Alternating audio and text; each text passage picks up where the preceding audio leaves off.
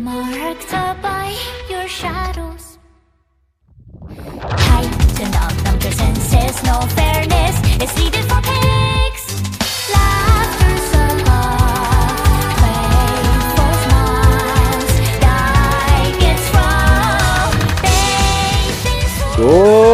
from a todos, ¿qué tal? ¿Cómo están? Les saluda un nuevo día, una nueva semana, su amigo, su compañero Lux, y me acompaña. ¿Qué tal a todos? Buenos días, buenas noches, como sea, caramba. Eh, Campos aquí, me pueden decir Campos, ¿qué hay? Así es, en un nuevo episodio más de su podcast favorito, Katana Core. Katana Core Podcast, motherfuckers. Y en el capítulo de hoy, eh, el cual viene gracias a, a un comentario que nos dejó un suscriptor eh, hace unos, unas semanas, unos días, ya no me acuerdo, la verdad, con todo este tema de cuarentena ya el, el tiempo se vuelve relativo, ya Sí. no me acuerdo. Sí, Pero este suscriptor justo nos comentó el video que hicimos de la review de, de la película de Goblin Slayer, Goblin's Crown, sí. Ujú. el cual está en nuestro catálogo, pueden ir a chequearlo cuando deseen. Y nos dijo este, que le gustaría que podamos hacer eh, una review de- del anime en sí, ¿no? de la temporada 1, que es lo que está ahorita vigente. Claro. Así que aquí estamos justamente para tocar esta historia que a ambos nos ha gustado bastante y, y la verdad que es muy interesante y rica, ¿no es así, Campos? Sí, o sea, Goblin Slayer es, una de las historias nuevas que más, o sea, me, me impactó y puff, me envicié con esa serie. Sobre todo todo su universo y que es grande y cómo impactó a la comunidad otaku, todo ese tipo de cosas.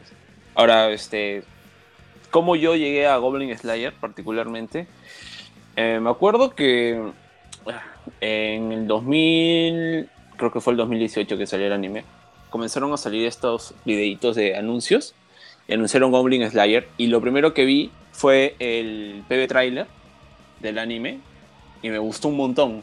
Y ya había leído cuando me estaba buscando mangas así seinen con dark fantasy, estilo corte berserk, lo más referenciado que me salía era Goblin Slayer. Entonces, que salga el anime me terminó de convencer, me gustó el PV trailer, inmediatamente salté al manga, me puse al día en el manga ese mismo día, me encantó, quedé fascinado, lo recomendó a unos amigos, también le, gustaron mucho. Acto seguido no pude quedarme con la, con la duda de qué iba a pasar y me puse a leer la novela ligera. Luego comencé a acompañar el, anime, el, el manga mensualmente. Entonces, este, genial. Goblin Slayer me gusta mucho. Eh, es un universo de fantasía dark, muy bien llevado. Me parece que no es para toda la gente, ¿no? Tiene un corte a veces bastante fuerte. Incluso diría que a pesar de la censura que tiene el anime y también que tiene el manga, eh, sobre todo este, es muy, muy, muy fuerte. Y nada, esos universos violentos que, que a mí me gustan y nada. Ahora, este, puntualmente hablando ya sobre, por ejemplo, qué impacto tuvo en la comunidad otaku, fue brutal porque algo que más me saltó a mí a los ojos cuando vi el anime, ya habiendo leído el manga, obvio, fue que la, el estudio que lo llevaba era White Fox, ¿no? Bien conocido por hacer Re:Zero y también por haber hecho este, Steins Gate, Gate, claro. Pensé que iba a ser brutal, ¿no? El trabajo de la producción. La verdad es que mm, no fue tanto de mi agrado, pero a pesar de no haber sido tan, tan este, visualmente orgásmica, si cabe el término, eh, chocó mucho por ese famoso capítulo 1, ¿no? Que reventó la comunidad otaku, la dividió en dos, salieron muchas mujeres a defender, muchos hombres también a criticar, habían de todos lados, ¿no? Siendo el punto en común y el argumento final es, si no puedes soportarlo, no te lo tomes a personal, ¿no? La serie no te la tomes a personal, si eres muy sensible y no te gusta, no lo veas. Y ese tipo de cosas, porque, por ejemplo, ¿a qué voy? Otra serie de fantasía que tiene un gran tema y polémica es que no es lo mismo matar a Daenerys que Jon Snow mate a Daenerys Targaryen en el 2019 que matarla en el 2024, ¿verdad? Donde la sociedad va a estar más aumentada, más fuerte, enraizada con el hecho del feminismo.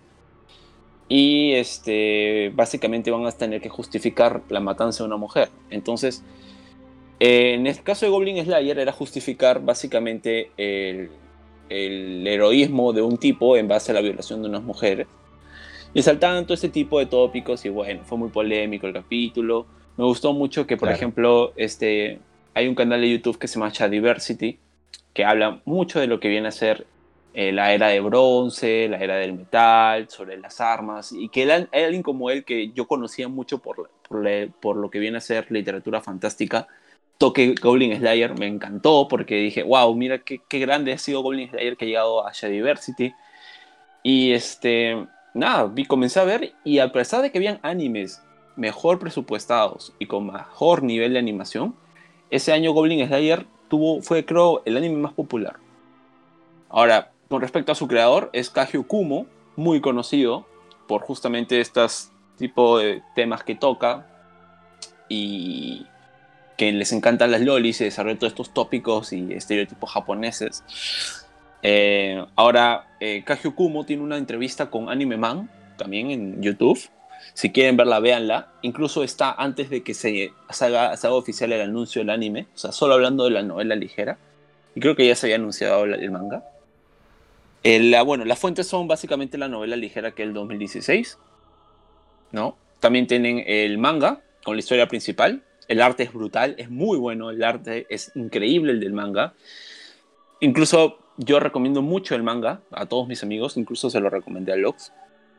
Luego tienen el, el Claro. Goblin Slayer Year One, que es una historia eh, que básicamente trata los años del comienzo de Goblin Slayer. ¿Cómo se Una hace el precuela. nombre? pues. cómo se hace el nombre de Goblin Slayer. Creo que es la, la primeros 10 tomos, 10 números te hablan justamente cómo él termina llamándose a sí mismo Goblin Slayer. Es muy interesante, muy buena, te cuentan toda su historia, cómo va eh, manejando y desarrollándose justamente su, astucia, su táctica, su visión. Todo esto que tiene que tener un, un, un, este, un aventurero de clase Ranger como él.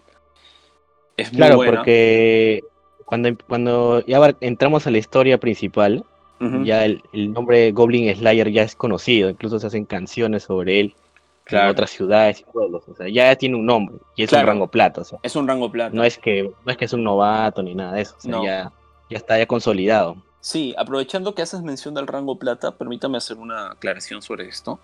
Y es que para la gente que tenga bien claro algo, eh, puede ver que el rango plata puede ser menor, lógicamente es menor que el oro y el platino, pero el platino es algo muy raro de ver en el universo de Goblin Slayer. Es escaso, o sea, se cuentan con los dedos y es a lo largo de toda la historia desde la era de los dioses. Entonces, son muy pocos, son muy pocos. Eh, considerar que en la actualidad, en, el en la línea contemporánea de Goblin Slayer, solo existe uno, rango platino y la heroína. Luego, para empezar, la rango oro, eh, más conocida, viene a ser la Sword Maiden, La Sword Maiden. la Dama de la Espada. Y la Dama de la Espada básicamente ha derrotado a señores demonio, dioses demonio. Hasta ahora no sé, creo que hay una, mi- mi- es este, una, un error de traducción ahí, porque a veces le llaman dioses demonio, a veces señores demonios, se refieren a un rey demonio. Bueno, como Rey sea, demonio. como sea, este, derrotó al mal, la Sword Maiden, y aún así no se volvió platino. Entonces, en la novela ligera se especifica de que cuál es la diferencia principal entre un plata para que ascienda a un oro. Es básicamente que el rango plata ya confirmó, ya comprobó ser un caballero, un aventurero de un rango superior por encima de lo normal, ya es popular, corroboró sus habilidades, ¿no? Hay eviden- evidencia de ello solo que no está afiliado a un reino, a un lord, ¿no? O a un gobierno. En el caso de la Dama de la Espada, sí está afiliada a un templo, está afiliada al, a- al reino donde se desarrolla principal todas las, este, al reino grande de la humanidad, básicamente. Claro, es una arzobispo, arzobispo del templo de la sabiduría, me parece, ¿no? Sí, sí, sí, sí, tal cual. Y Goblin Slayer, por ejemplo, no es afiliado a ninguno de estos y por eso es un rango plata. Así de sencillo.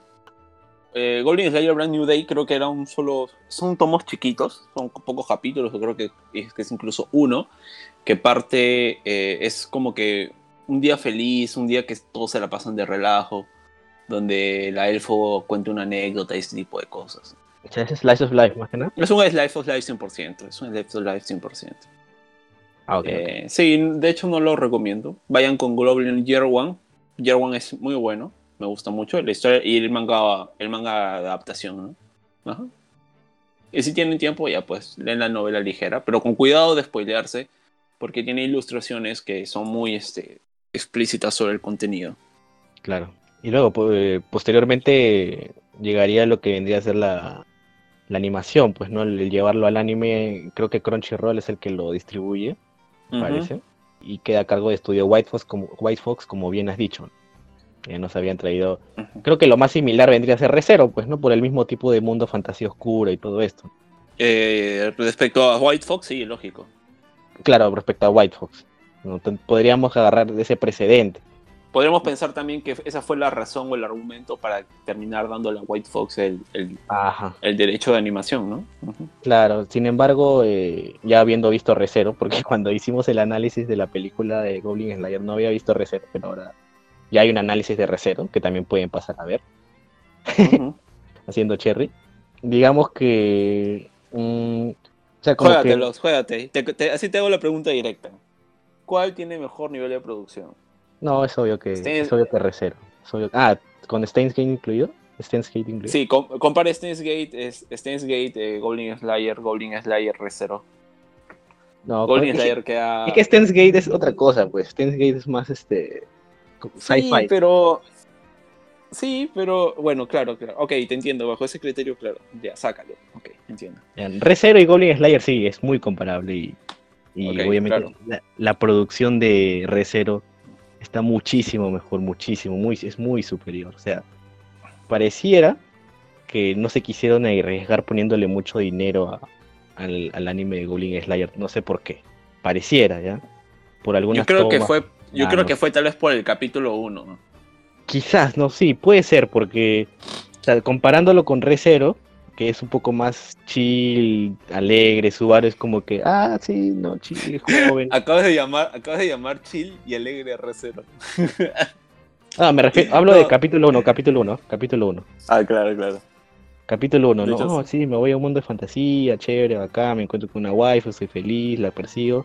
Bueno, hasta que ya al final, ¿no? Pero en cambio Goblin Slayer es como que de frente te da por atrás, pues. O sea, Literalmente. pero y volviendo a la comparativa de RC y de Goblin Slayer, creo que como te digo, no, no se quisieron mucho arriesgar poniéndole tanto dinero a la animación. No sé, de repente, por los tópicos que tú has tocado ya anteriormente.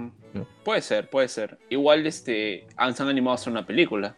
Pero, o sea, lo que digo es que sí, o sea, ojalá haya una segunda temporada y la animación, la producción mejore, ¿no? Porque ¿sabes dónde sí está la promesa de cómo pueden haber sido si le meten de verdad presupuesto? El, el opening. El opening es una belleza. Sí, a mí me encanta el opening. El opening es una, es una jodida belleza. No solo musical, aparte, musicalmente, quítenlo musicalmente, cinemáticamente. Es muy bueno. Muy bueno. Sí, sí, sí, sí. Y ya, bueno, sí. Sí, he visto muchos muchos memes de qué hubiera pasado si el, si la- el anime fuera como el opening, ¿no? O sea, sería súper épico, pues, ¿no? el mismo nivel de animación. Es muy bueno. Sí, sí, sí. sí. Pero como te digo, es, parece que para ahorrar costos hay muchos paneles en que la calidad es muy baja, eh, paneles quietos, fijos, ¿no? Como que papa sin movimiento y pucha. es- Sí. De hecho, no sé si te diste cuenta, pero algo que también hacían, que es algo que solo he visto, creo, bueno, el anime que más se me viene a la mente para comparar, donde he visto esto más, es Pikachu en Pokémon, cuando repiten la misma animación para hacer un Impact Trueno, ¿no? Como 80 veces. Ya no veo Pokémon, bueno, de hace creo que la última generación no lo he visto, en fin. Este, pero en Goblin Slayer, en el anime, repetían muchas veces los movimientos del Goblin Slayer, o sea, como que mató al Goblin moviendo el brazo derecha-izquierda, pum, lo repiten de nuevo, de brazo derecha-izquierda. Incluso, sí, reciclaje de, de- de escenas animadas. Y también lo pasó, me acuerdo que creo que pasó dos veces en la película, pero bueno, este, en el anime es así. Es verdad que hay escenas este, que tú puedes hacer este, capturas de pantallas muy buenas, como cuando ocurre esa escena eh, llamada Roll the Dice, ¿no? Cuando el Goblin Slayer entra en su modo asesino, que es muy buena, es muy buena, que puedes tomarle cuando su ojo se pone rojito y tal, Claro. es hermoso. Pero luego, mm, mm, no me acuerdo. O sea, no, no puedo, no sé qué pasó ahí con la, la animación. Incluso el, el ending sí se nota una animación más CGI, ¿no? Más tirando para el estilo de Estudio Mapa, por ejemplo. El ending es bonito a su estilo. Es muy bonito. A mí me gusta el ending. Sí, sí, sí, sí. ¿Y sabes que me acuerdo mucho ese estilo de animación del ending? No sé si te pero la, la textura me refiero. No sé si te acuerdas de... En Recero, en los primeros capítulos a veces ponían personajes de fondo, como que los seres metamorfos, eh, le daban también este tipo de animación así, media, media CGI, 3D CGI. Pero ahora para, para terminar la parte de producción, bueno, ya hemos hablado del opening y el ending, así que creo que... O al- algo más que quieras mencionar sobre el opening y el ending. De repente algo sobre Millie, tú que sabes este, bastante de bandas sonoras. Bueno, Millie ya ha hecho, creo que su primer eh, anime, canción de anime que sacó fue para Goblin Slayer, es una banda muy buena. Y algo que yo destaco mucho de Millie es que tienen su propio lenguaje, para empezar, este lenguaje medio mágico que va perfecta con la, con la vocal, ¿no? Con la, con la cantante y su estilo. Que me hace acordar también bastante a lo que pueden hacer, este, por ejemplo, Yuki Kayura, que también tiene su propio lenguaje, que hacen uno, un lenguaje diferente que suena muy bonito, suena estético, como que de hechizo, poético, si quieren llamarlo fantasioso, coherente a, a la, a la trama del anime que representan. Y este, nada, que va a favor de lo que viene a ser el- la melodía de la canción y, se, es, y es, bello, es bello, muy bueno. Claro, y, y también no solo en el opening, sino me parece que hay una middle, una, en el middle, me parece que cuando eh, el Goblin Champion Sí, como que hace que casi muera Goblin Slayer, ahí hay un, se suena un, un pedazo de la canción de Millie sí, y también se escucha Hay muy dos- la puta hay- madre también. creo que Millie ha hecho tres canciones, cuatro o tres canciones para Goblin Slayer. Dos insert sin, sin contar la película, creo. sin contar la película, claro. Sí, sin con- contando la película son cuatro, creo, o tres. Por ahí. Pero son dos insert songs y el opening. Igual espero que hagan la, el siguiente opening porque sí, sí, se lo han ganado. Muy bueno. Sí, como que ya uno escucha su voz y lo asocias ya a Goblin Slayer, ¿no? Que es algo que Sí. similar que me pasa que cuando escucho Myth and Roy de- de- me asocia a Recero, por ejemplo, ¿no? Con esos sonidos míticos de mundo de fantasía. Le pega bien, o sea, a mí lo de. Millie me parece muy acertado, lo- Sí, la Millie, que hace, que Millie-. Millie tiene un sonido único y no solo lo digo por el, ya la lengua que usan, ¿no? A veces usan términos en castellano, en, perdón, en inglés, en, en- japonés o en su propio idioma que ellos manejan, sino que tienen un sonido particular, al igual que como haces mención de and Royd, ¿no? Que uno puede asociar rápidamente el, estilo y dice, ah, esta banda es. Claro, pero, apartando lo de Millie, o sea, luego, o sea, ¿tú rescatas alguna pieza musical aparte de lo de Millie? Porque personalmente no, no, Los No. hosts, como tal, el Ajá, ajá. Porque no me parece, a mí personalmente no me parece nada destacable, o sea, como decir, wow, mira esa vaina. De hecho, creo que me, me- me sorprendió escuchar que tenía como que una parte de batería, un host para la acción que era como que que me hace acordar un poco. Es metal, ¿no? Es un host metal Con guitarras dis- eh, distorsionadas y que parecía un poquito medio trash metal, dicho sea de paso. Ajá, Pero nada sorprendente, ¿no? O sea, a prueba, pero no es nada que diga, wow. No, nada que digas wow, no. De hecho, eh, lo más destacable y, y por ello es brutal es lo de Millie, ¿no? O sea, es, es demasiado bueno. De- demasiado, demasiado bueno, ¿no? Pero, pero bueno, o sea, lo importante es que está Millie y, y sube la valla, ¿no? Entonces, como que es- está bien. Sí, sube la valla, ojo, porque, por ejemplo, uno ya no sabe qué esperar del siguiente opening, ¿no? Pero en ese caso, eh, escuchando las otras ¿Verdad, canciones pues? de Millie, habiendo escuchado las otras canciones de Millie, sí lo veo bastante viable y creo que va a estar algo muy genial, muy bueno, muy, muy estilo Millie, muy genial. Sí, yo creo que sí. 夢夢の中でもあ 来てくれるのですかあ俺はゴブリンスレイヤーだからな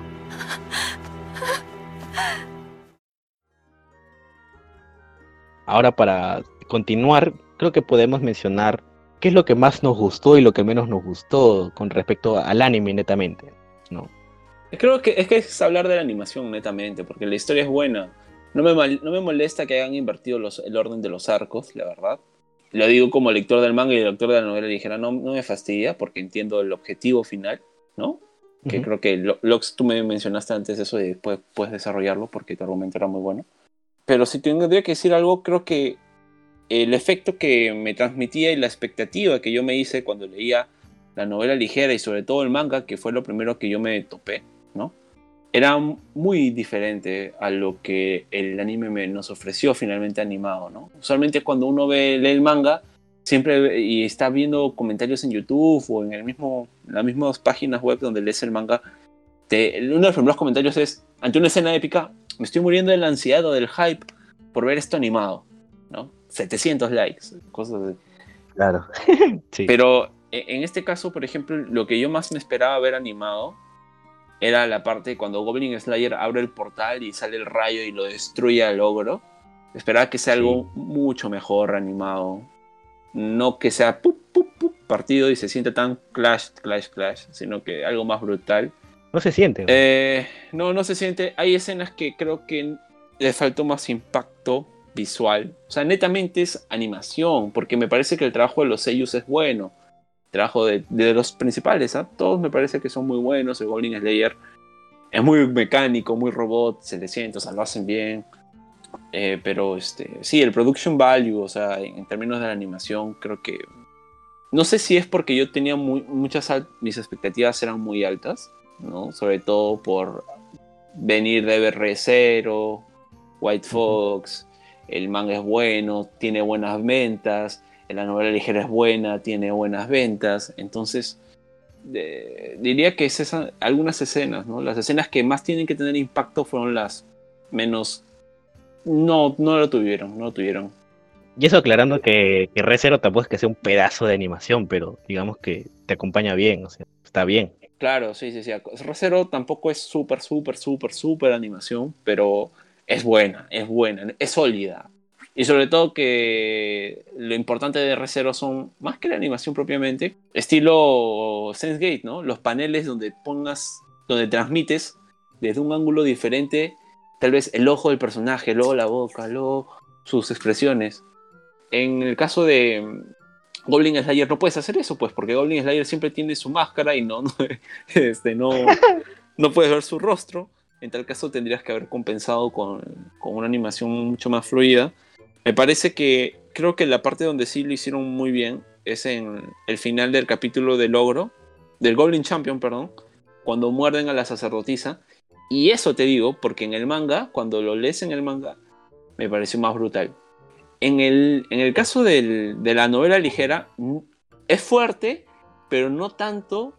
Es más brusco el cambio de Goblin Slayer se despierta y te hace el play. No se siente tanto la pausa de, pucha, está muriendo la sacerdotisa en la novela ligera. No le siento así. Sí le siento más el build-up de, y estaba el ogro, el Goblin Champion frente a la sacerdotisa y no había nada que la separe de, de la agresión que iba a recibir, ¿no? Entonces tú, no, Claro, es que pareces el, el, en el manga ese es el efecto del dibujo, pues, ¿no? Claro. Puedes ver cómo está sufriéndolo, ¿no? sí, claro. Para complementar lo que tú has dicho, que es, este, es atinado y creo que no tengo nada más que agregar. Eh, mi, crítica también sería por el lado de la música. Bueno, pero no la, o sea, no la música como banda sonora que ya hemos hablado, sino me refiero a la producción musical, a la calidad de, audio, que es algo que también habíamos comentado en la película, que no se escuchaba bien a veces la- las cosas. Por ejemplo, yo escuchaba y decía, pero no se escucha tan sofisticado este sonido, como por ejemplo un choque de espadas, ¿no? Se escuchaba como que muy burdo, muy opaco el sonido en algunos momentos, y yo me vi tentado a pensar, bueno, de repente es porque están dentro de una cueva y quieren hacer ese efecto que suene así, tan así opaco, ¿no? Pero en las escenas, en las escenas de, de la calle era lo mismo, o sea, no, no, no encontraba esa calidad de audio. Entonces, creo que también, eh, no sé, quería reducir gastos por ahí, en la calidad de audio, no sé, ¿no? Además del, quizás los efectos de sonido también no, no han sido lo que de repente Goblin Slayer merecía, ¿no? Porque, por ejemplo, volviendo a la comparativa con Ujú. Re:Zero, que es lo más cercano que tenemos, tienes efectos de sonido que a un toque te llevan a, a ese mundo, ¿no? Como habíamos comentado en el análisis de esa vez, eh, el tema este de la de, de los grititos de "Ah", de las brujas así, o- Sí, claro, la mención de la, de la bruja y tal. Claro, claro, claro. Sea, esos pequeños detallitos que te meten en el universo y, y te hacen cagar de miedo, ¿no? Y, y tú podrías pensar, no, pero los goblins no son tanta amenaza, y pensar como las- los reyes, ¿no? Pero justamente lo, creo que la idea y el- la esencia de Goblin Slayer es, hacer- es demostrarte de que bajo esa fachada de que no- de unos seres in- que no parecen de- profesar peligro, en realidad hay, hay terror, hay miedo y transmitirte eso, pues, ¿no? O sea, sí, creo de que... pueden joderte la vida, o sea, pueden arruinarte la vida, pueden destruírtela y romperte todo, pero el, el sonido y la música han debido también de alguna manera transmitirte eso. Siento yo. Sí, más que todo daban risa, ¿no? Los ridículos que se veían los goblins. De hecho, en el manga se nota mucho el cambio drástico. Corrígeme si me equivoco, tal vez tienes una apreciación diferente. Pero en el manga, por ejemplo, se nota mucho cuando el goblin quiere matarte, lastimarte de verdad. Cuando su psiquis enfermiza es tan nauseabunda que tú dices, puta madre, que lo maten, solo mátenlo, ¿no? Pero, por ejemplo, eh, me acuerdo cuando la están quitando la. Sí. desvistiendo a la elfa, a la alta Ujú. elfa.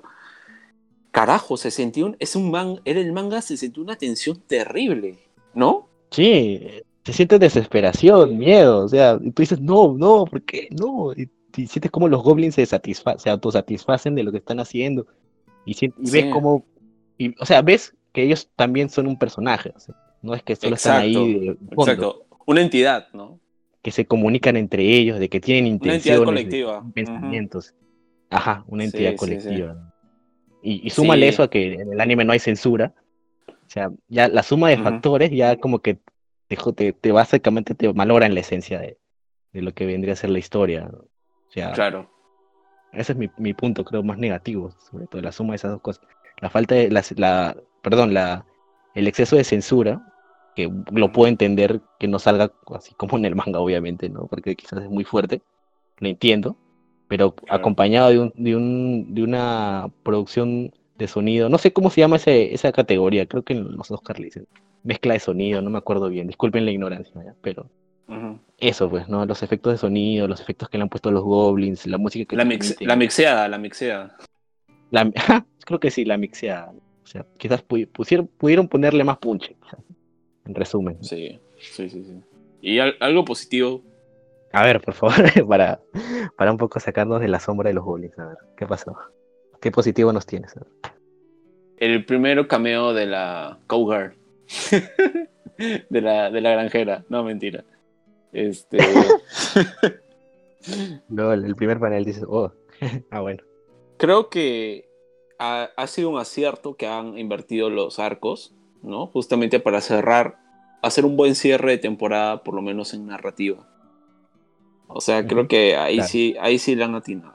Creo que eso sí fue algo bueno. O sea, que a algunos les puede disgustar, a otros no. Pero creo que al final el, producto es bueno. O sea, el anime, a pesar de todas las críticas de calidad y de producción, ha sido de los más vistos, si no el más visto de su año. Claro, que justamente es lo que tú este, te comentaba, pues, ¿no? De que, sea, una cosa es presentar un manga y una cosa es presentar un- una temporada de anime, ¿no? El manga tiene continuación y va a seguir los números continuando y todo esto, ¿no?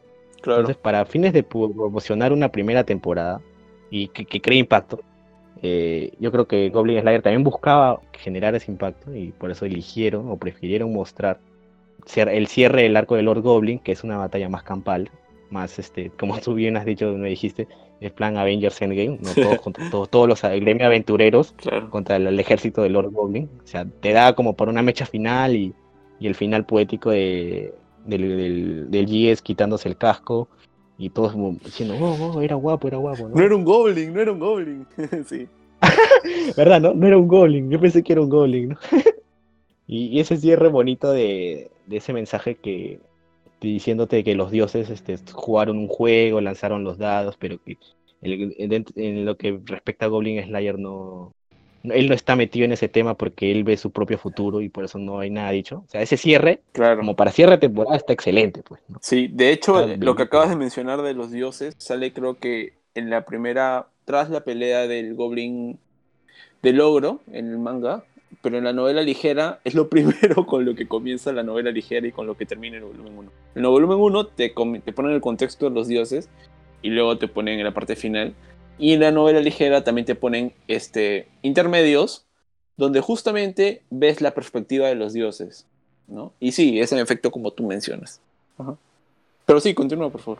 Claro, en el, en el manga eh, esto lo ponen también después del arco de Lord Goblin, pero es este para dar pase al arco de la Sword Maiden, por decirlo así. Ah, claro, claro. Entonces, para hacer esa transición, ¿no? Pero como, o sea, en, en conclusión, eh, el final del arco del, Lord Goblin eh, pega para más final de temporada que el, arco, el final del arco de la Sword Maiden. Esa Claro. la conclusión. Claro, sobre todo sabiendo que te juegas el que no sabes si vas a tener segunda temporada, tal vez. Claro, claro. Porque tienes que ver cómo, cómo te va. Ojalá que tal vez el. Porque en Perú, ¿no? Eh, Goblin's Crown sí ha vendido bastante. Ha tenido varias, varias funciones. Supuestamente ha tenido varias salas llenas. Entonces, ojalá que le ido bien, ¿no? Para que esté con un buen presupuesto y. Y tal vez ese haya sido, ¿no? Su, su función, su. Sacar Goblin's Crown viene a ser como que ser su pollada, por así decirlo. Claro, extrapolando los resultados de Perú al mundo, podemos deducir quizás que ha tenido éxito mundial. pues. Quizás, Claro. ¿no? Quizás, sí. Yo tengo fe de que sí, que la historia tiene que continuar, por favor. Necesitan, necesitan darnos al GS como debe ser, pues. yo- Sí, claro. Claro. Yo no descarto esa posibilidad todavía de verlo en su prime, así. Decirle, ¿sabes qué? Esto vende, metámosles más plata. Sí. Sobre todo porque el primer arco con el que van a agarrar, ¿no? Es la segunda temporada del anime, que es el arco del Festival de la Cosecha. Tienen ahí muchas, muchas, muchas, muchas cosas interesantes que podrían animarla brutalmente. Así es, así es. 夢夢の中でもあ来てくれるのですかあ俺はゴブリンスレイヤーだからな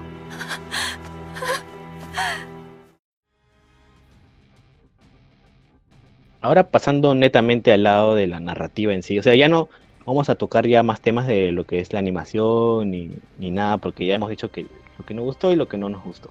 Eh, Creo que eso ya nadie lo va a cambiar. Así que vamos a un poco repasar lo que vendría a ser los arcos narrativos, a opinar con respecto a eso. O sea, antes de pasar a eso, quisiera agradecerle a nuestro suscriptor Andrés May por habernos dejado ese comentario, que se me había pasado su nombre, la verdad, pero ahora lo digo. Así que gracias por seguirnos y espero que, que, que puedas escuchar es- este programa también. Así que, nada, la historia de Goblin Slayer empieza con, creo que el primer momento, que es, creo que es uno de los momentos más importantes porque es lo que te vende el, el- el anime, que es el encuentro del Goblin Slayer con la sacerdotisa y todo este, todo lo que este arco conlleva, ¿no? Ujú. O sea, yo me acuerdo, porque este, ya, ya, ya lo he mencionado, pero yo comencé leyendo el manga. Pero yo me acuerdo clarito estar almorzando en, en el receso de mi, de mi trabajo y estar leyendo, empezando a empezar a leer el manga, ¿no? Y es como que yo iba avanzando y, y no, pucha, te juro que decía, ¿qué es esto? ¿Por qué? No, no, ¿qué está pasando, no? Y un compañero de, de mi costado me mira, pues, ¿no? Y me dice, ¿qué estás leyendo? Y le enseño y dice, ¿qué chucha es esto?" Porque ve a los goblins arrancando la ropa de unas, unas chicas y yo le digo, no es lo que parece. "No Demasiado que tarde. parece". Demasiado tarde. Sí. Pero, no sé, ¿a, ti qué te pareció la primera vez que viste esto, Campus? Todo este arquito pequeño. A mí me gusta, a mí me Yo obviamente me olvidé que iba a aparecer Goblin. Yo estaba expecta- expectante de, oye, ¿en qué momento entró este, entró este tipo, no? Goblin Slayer. Entonces, este, comienza todo el, el tema del, de las muertes, de estos aventureros que se que entran y yo vi lo, de, lo del rape, ¿no? Lo de la violación y dije, oye, ¿qué carajos estoy leyendo? ¿No? O sea, es como que entra a otro nivel, porque yo pensé que era más un... No pensé que era Dark Fantasy. ¿no? Mejor dicho, pensé que era, sabía que era Dark Fantasy, pero no pensé que era ese Dark Fantasy, ¿no? No sé si me dejo entender. Sí, Claro. O sea, dije, bueno, sí, espero ver mutilaciones de cuerpo, gente degollada, desmembrada, mutilaciones, que me infieran implícitamente de que hay actos muy este, blasfemos o impíos, lo que sea, o crueles, pero bueno, acá te pones de frente que un goblin está violando a una chica. Dije, carajos, no, tienen que matar a estos desgraciados, esto no se puede quedar así. Y yo, Claro. yo, yo estaba preocupado por la, por la um, artista marcial, porque decía, por favor, que tenga un episodio de resiliencia, ¿no? O sea, para que pueda superarlo. Pero bueno, creo que no. Y, y luego, luego aparece Goblin Slide, pues, ¿no? Sí, me impactó mucho porque dije, oh, qué cool. Le sentí de frente el D&D, me gustó que piense que es un personaje que, donde uno pensaba que era una aventura normal, ¿no? Porque uno lo está viendo desde lo que te cuenta la sacerdotisa. Te pones a pensar, ah, mira, están entrando a la cueva y tú no ves ningún error en lo que hacen, ¿no? Porque están ahí. Y luego el Goblin Slayer. claro, te- tú lo ves bien. hace- o sea, Claro, tú lo ves bien. Y luego te apunta absolutamente todos los errores que ellos cometieron al entrar a la cueva. Todos los errores, todo, eh, todo el tipo de, de- de- de observaciones que él sí tiene en su experiencia y en su AKA, ¿no? Años, años de que, va- que validan su experiencia de, Goblin Slayer. Entonces, Sí, eso a mí me convenció y dije, oye, tengo que leer esto como sea. O sea, de verdad, a mí particularmente no me llamó la atención, no me convenció ver este, que, o sea, la violencia eh, que se da en el manga no me convenció, no fue, un, no fue un aditivo o un aliciente para que yo termine de ver el, leer el manga. Lo que a mí me gustó fue la armadura del Goblin Slayer y que el personaje sea un ranger, un explorador y que sea muy táctico. Sobre todo eso me encantó. Y ya me enamoró cuando hace el conteo de la- los hechizos que tiene la sacerdotisa. Ese, ese detallito RPG para mí fue todo. Y ya pues. Eh, vemos en el anime y también en el manga de que la sacerdotisa cura a la maga, ¿verdad? La comienza a curar. claro. Ya. Lo que realmente había pasado es que el goblin la clava con una, como que una estaca, como con un cuchillo, pero no solo le clava, sino que como que le hace una abertura. O sea, una cosa es que te, te atraviesen directamente y lo saquen, ¿no? Pero lo que le hizo el goblin fue atravesar y abrir un poco. Cuando ese goblin hizo esto, en buena parte de los intestinos de la, chi- de la maga salieron. Entonces la maga lo que hace, asustada y todo, mete los intestinos de la, de la maga a su cuerpo, a su estómago, y comienza a curar, a hacer sanación menor, este, minor healing, minor heal, que es el hechizo que, el único hechizo creo que sabía ella, o Holy Light también sabía, Holy Light también sabía. Entonces, usa este, cura- curación menor y la comienza a curar. Pero sí, en efecto, cierra la herida, pero la cierra con la, con la carne ya envenenada. Me dejo entender, con, el, con el- la parte Claro. de, en su interior de su cuerpo ya envenenado. Entonces lo que debió haber hecho es quitar o extraer el veneno, curar eso y luego cerrar la herida. Pero su inexperiencia le jugó en contra, ¿no? Y eso es un, detalle que, por ejemplo, me parece que sí es brutal, ¿no? O sea, le están saliendo los intestinos a la maga y lo tiene que volver a poner con sus manos y luego curar. Este, también la me parece que la recepcionista cuando vi los comentarios en el anime es muy criticada porque dicen que no hizo nada, pero en realidad sí, en el manga se, son- se nota mucho la insistencia de la recepcionista por, oye, pero espérate, primero anda, mejor limpia, limpia la ciudad o anda por ratas pequeñas, ¿no? Este, y Claro, sobre ella siempre todo, advierte eso. Sí, y le pone unas grandes comillas y exclamación y signos de exclamación a espérense un poco, que ahorita va a venir otro aventurero más. Y por él se refería al Goblin Slayer. Claro. Y, claro. ta- y también en la sí. novela ligera me gusta mucho porque el escritor a veces es un poco tosco y trata de poner como que muchas separaciones entre lo que escribe, como que sudor, dolor, moribundo, cosas así, justamente, no sé si es por el error de traducción del japonés, pero ah, eh, sí me gustó mucho cuando describe, por ejemplo, que cuando aparece Goblin Slayer desde el POV de la sacerdotisa, que es algo como que una pequeña y moribunda luz en medio de la última y más densa oscuridad apareció. Y aparece la- el Goblin Slayer con su antorchita, ¿no? Seguido, te dicen, y, para, y que, que la sacerdotisa lo vio y pensó que era alguien que era patético, o sea, en cuanto al equipamiento, ¿no? Como diciendo, Claro. "Uf, este tipo ha venido La primera para- impresión. Claro, este tipo también ha venido a morir, ¿no? Ha venido a morir de gratis. Algo así. No, porque ahí este aniquila a todos los goblins y los aniquila y los aniquila. Y como tú bien has dicho, ¿no? Le comienza a mostrar todos los errores del grupo anterior, le dice, ¿no? O sea, esos goblins han venido por una pared oscura que ustedes no vieron por estar viendo ese tótem que estaba ahí. ¿No? Dos, el chico tiene un arma, una espada muy larga Sí. para una cueva. Cu- Levanta la espada y se choca con el techo. Muerte. De ahí, lo que hace Goblin Slayer es cubrir a la chica, a la sacerdotisa con sangre para que los goblins no la huelen. Exacto. Otra cosa muy, muy, muy básica porque alguien que no sabe, no entiende que los goblins tienen esa debilidad por las, por las waifus, ¿no? sí, Entonces- también, también hay también otra deducción muy buena. Hay otra deducción muy buena que es que el Goblin Slayer se da cuenta de que primero han atacado a la maga y a la, a la, Claro. y a la sacerdotisa. Esto significa que ellos saben cuál es el punto débil de una formación que tiene dos tipos con báculos. Por ende, ellos no pueden haberlo aprendido así de la nada. Si han aprendido esa debilidad es porque ellos también tienen esa debilidad. Es decir, ellos tienen un Goblin chamán.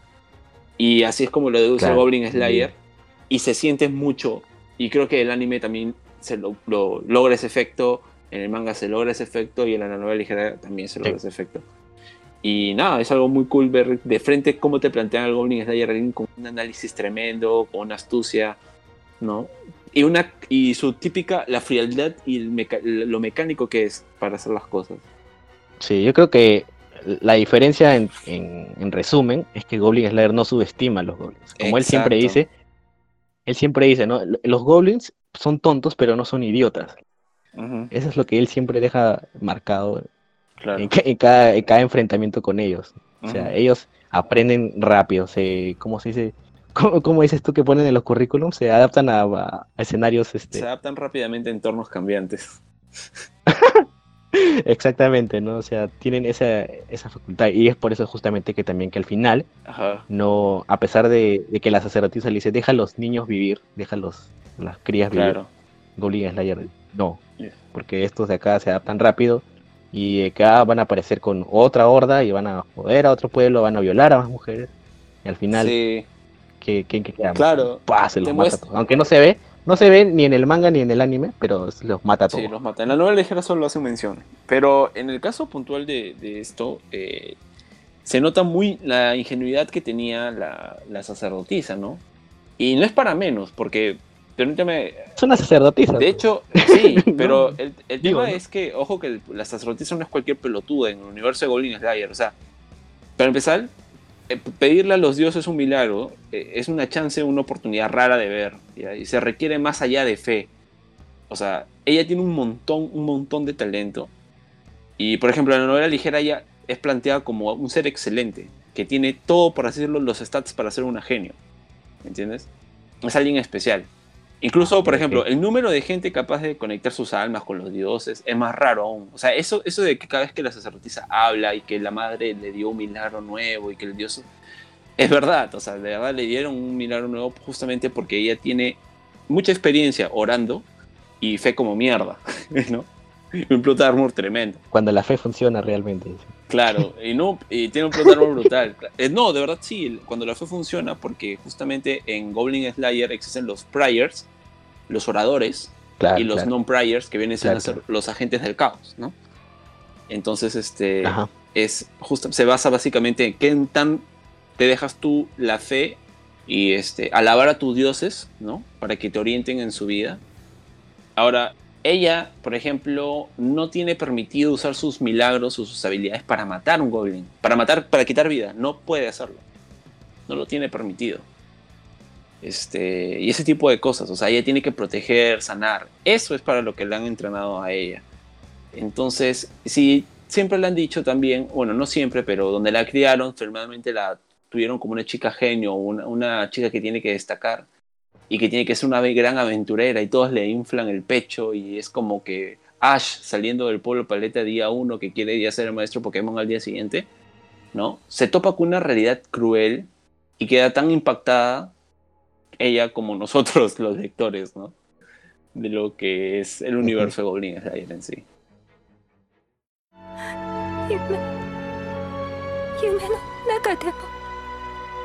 Oh. でもあ来てくれるのですかあ俺はゴブリンスレイヤーだからな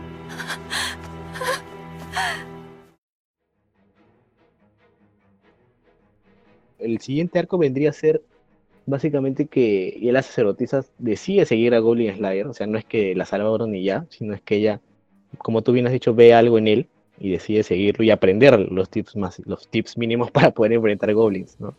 Incluso hay una escena muy bonita en la que Goblin Slayer le dice, ¿ya hiciste esto? Sí, ¿y qué haces cuando esto pasa? ¿No? Le toman los, los exámenes, ¿no? Claro. ¿Y qué haces si pasa esto? ¿Qué haces si pasa el otro? Y ella así, check, check, check, check, check. Y lo que primero ella hace también es comprar una cuota de Maya. También, ¿no? Me, me parece bien kawaii. Dice, mira, mira, me compré este Goblin Slayer, San. Le dice, ¿no? Sí, pero, pero no se compra una cota de malla nueva, nueva, se compra una ya media gastadita, porque justamente una de las críticas que hace también Goblin Slayer, él usa su ropa sucia y esto porque el olor de la ropa nueva, de los trajes nuevos, la estética que lleva metal, apesta a metal muy fuerte y eso hace que los goblins te detecten inmediatamente. O sea, Claro. cantas tu posición. Entonces, luego de, de la sacerdotisa y de todo lo que hemos hablado con ella, entramos en lo que vendría a ser al, al otro personaje que está en la vida de Goblin Slayer, que es este, la Cowgirl, como le dicen en inglés. La granjera. O en su traducción, la, la granjera. La granjera, porque en el manga lo traducen como la granjera. Que es una amiga de infancia del Goblin Slayer, ¿no? Quizás acá podemos un poco tocar de lo que... ¿Qué pasó con Goblin Slayer en el pasado, no? Y por qué es quien es. ¿no? Porque en esta partecita, hasta que se encuentran con el ala alto elfo, el chamán y el Lizardman, Ujú. Eh, Sí. tratan de venderte quién es Goblin Slayer y por qué hace lo que hace. O sea, este tipo que, que de niños vivía con esta chiquita, que esta granjera se fue a atender un parto, Sí, un parto de una vaca. el parto de una vaca, y en este tiempo, justo una, una horda de goblins ataca la aldea de Goblin Slayer, eh, destruyéndola y dejando traumado a un pequeño Yes porque en sus ojos y en su cara este, lastiman y violan a, a su hermana y después la asesinan. La asesinan y se la comen. Y él, algo que describe bien, es como que no puede hacer bulla, trata de taparse los- su respiración para no que no lo oigan, tiene miedo, tiene terror y se siente totalmente impotente. ¿no? Sí, Pero es súper terrible ese, ese pasado. sí, terrible. Entonces, por eso es que él es de esta manera, ¿no? Y, y- y en ese capítulo es, hay un monólogo que él hace que me gusta mucho. Y él dice, ¿no? Piense cómo te sentirías si tu hogar fuera atacado por Mo. O sea, actúan como si fuera suyo y matan a tus amigos, a tu familia y se llevan todo. Otro ejemplo sería si atacaran a tu hermana, la torturaran, jugaran con ella y la mataran. Digamos que lo vieras todo de principio a fin, tratando de ocultar tu respiración. No podrías perdonarlos, tomarías armas y harías lo que fuera para vengarte. Los perseguirías y los atacarías, los matarías, los matarías y los matarías haciendo hincapié en eso. Claro que habría veces en que tuvieras éxito y veces en que fracasaras. Pensarías en formas de hacerlo mejor. Lo harías por días, lo harías por meses. Intentarías lo primero que se te ocurriese. Al seguir haciéndolo, llegaría un punto en que se volvería divertido. Un idiota amable sugeriría dejar vivos a los niños, sin pensar en que estos niños atacarían aldeas y robarían ganado para sobrevivir. Muchos jóvenes que desean ser aventureros y los ambiciosos de clase porcelana dirían, ahuyenté un goblin una vez que atacó mi aldea. Son débiles, fáciles de eliminar. El goblin que el joven orgulloso ahuyentó no habría sido más que uno que echaron con humo y quería huir. Eso les da valor y, los, y se vuelven aventureros. Mientras que los goblins que sobrevivieron y ganaron experiencia se hacen errantes y crecen más. Al final se hacen líderes o guardaespaldas de sus nidos. Es decir, para los goblins al final yo seré un goblin también. Y básicamente eso es goblin, eso es el goblin slayer. ¿no? Sí, esa es su filosofía, su moral, todo. Y su, también su sentido ético, ¿no? Cómo practica la ética ante si ataca o no ataca, asesina o no asesina, ese tipo de cosas.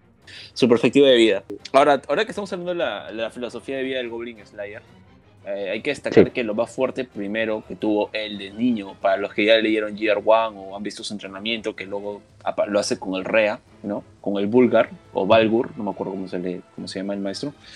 La fuerza de voluntad del Goblin Slayer. Eh, esto que tiene tan marcado el personaje y, y uno puede considerar que es el plot armor, ¿no? Pero en la novela ligera se marca algo bastante, que es justamente en el volumen 1, en un intermedio que se llama Dioses, eh, aparecen dos dioses discutiendo, ¿no? Justamente uno que es fantasía y otro que es realidad. O también se les llama, en otras traducciones, ilusión y verdad. Lo que pasa es que, bueno, fantasía habla sobre la esperanza, de la guía del destino. La guía del destino justamente es tirar los dados y la esperanza que te da, que le da un dios, el anhelo de qué, qué dado va a salir, si se va a cumplir lo que quiero o no, en base a tirar los dados, ¿ok? Ese es uno. Entonces, realidad, que es cruel, como lo llaman fantasía, le recuerda que el mundo de ellos no funciona así y tal, ¿no? Que, o sea, que a veces no se cumple la voluntad de los dioses, o sea, no porque tiras un dado y ellos mismos, dentro de su cualidad de dios, desean que salga un número, va a salir ese número, o sea, no. Esa ley lo supera a ellos, ¿no? La ley de tirar los dados. Entonces, Fantasía pensaba que, que en realidad era muy cruel cuando le decía este tipo de cosas. Cabe mencionar que Fantasía viene a ser como una loli, o bueno, la describen de esa forma. Y nada, que también mencionan que, por ejemplo, que va a empezar nuevamente a tirar los dados y que enviarían un nuevo grupo de aventureros, ¿no? Y justamente están hablando de eh, Fantasía habla de cómo su grupo de aventureros se fue a la mierda y está hablando del grupo de aventureros de la sacerdotisa, básicamente. O sea, no dicen directamente que es ese grupo, pero uno intuye implícitamente es ese grupo de la sacerdotisa.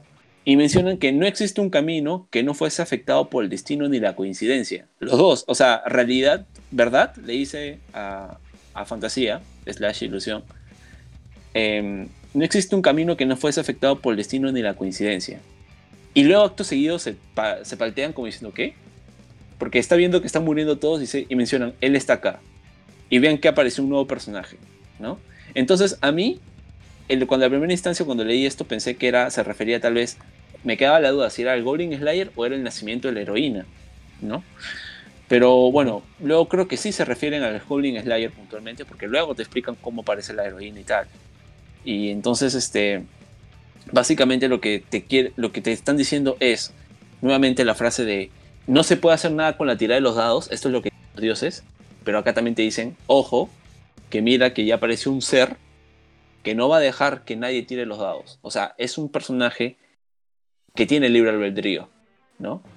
Que es el Goblin Slayer, básicamente. Y como cómo se refieren a él, que él no es alguien que posiblemente va a salvar el mundo. Su finalidad no es salvar el mundo, posiblemente no lo logre. Es débil, no tiene muchos poderes. este, no quiere cambiar las muchas cosas, ¿no? Pero no va a dejar que nadie tire los dados por él. O sea, no va a dejar que nadie decida por él. Y él es libre. Y eso es algo que dentro del universo de Goblin Slayer no existe. Solo él. Es una existencia única. O sea, es como que dentro de la historia principal, donde la heroína y el rey demonio se enfrentan, hay un pequeño personaje muy secundario que es el GS y los dioses no se toman la molestia. O sea, ¿para qué no vamos a hacer tantas paltas por este tipo? Que siga haciendo sus cosas nomás. pues. Claro, y de hecho no puede, o sea, parece que no tampoco tienen forma de afectarlo, porque le mandan cosas, le mandan cosas, y cuando ellos creen que los dados Ah, están jugando a su favor de él, de, de los planes de ellos, ¿no? Porque acuérdate que son dioses oscuros y los dioses, por así decirlo, bueno. Ajá. Entonces, este, está en esa rivalidad de tirar los dados, pero Goblin Slayer siempre hace el, el cambio de todo, ¿no? es como que su nicho de. Su, su, campo de acción es tan reducido que tiene, el control total sobre eso. pues, ¿no? Exacto. Ahora, también hay que mencionar que, por ejemplo, cosas de por qué el Goblin Slayer es el Goblin Slayer. En el sentido de por qué le cae bien a, la- las algunas personas. Y, por ejemplo, lo que nos dice la, la sacerdotisa, eh, bien hace el autor en mencionarlo desde la perspectiva de, de un personaje, ¿no? Y que no nos lo cuente un narrador, porque se siente más orgánico, que es que no presume de su fuerza o de sus logros, es amable, es más enfocado en el trabajo que en las mujeres, no toma riesgos innecesarios, ¿no? Entonces, este, el Goblin Slayer es el Goblin Slayer y es como que de frente ya desde un principio nos dicen cómo es el personaje. Entonces, este, esperamos desarrollo de él, ¿sí? Y de hecho lo dan. Pero también eh, diría que el personaje que tiene más desarrollo y bien hecho es la sacerdotisa misma, ¿no? En todo sentido, el sentido de eh, su personalidad, su psiquis, su forma de batallar, combate, poderes, habilidades, relacionarse con cada uno de sus, pers- de sus compañeros. Es que claro, yo, yo creo que finalmente nosotros somos las sacerdotisas. O sea, vemos desde el POV de la sacerdotisa. Al final. Claro. Desde que empieza el anime. Sí, claro. Y el, el- el Goblin Slayer está ahí. Y lo paja es que es como que, si bien es cierto, por ejemplo, los dioses tiraron dados para que aparezca un ser como la sacerdotisa o la Sormedin y tal. Finalmente, todos ellos se ven afectados cuando comparten con el Goblin Slayer. Por así decirlo, es como que el Goblin Slayer, los que están, lo rodean a él, ¿no? También terminan teniendo en cierta medida eh, libre albedrío o voluntad por encima de la tirada de los dados. Y es algo que Claro.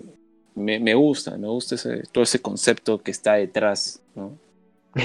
y, lo, y, lo, y lo gracioso, si se podría decir así, es que ni el mismo, el mismo Goblin Slayer no se da cuenta uno y no le importa darse cuenta tampoco. Entonces le importa darse cuenta tampoco.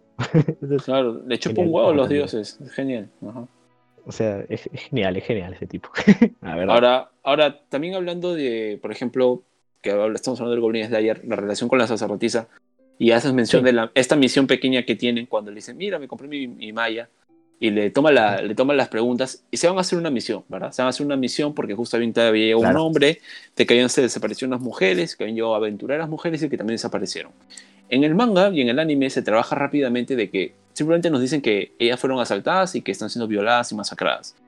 En la novela ligera, esta parte es la más cruda y la más cruel de todas.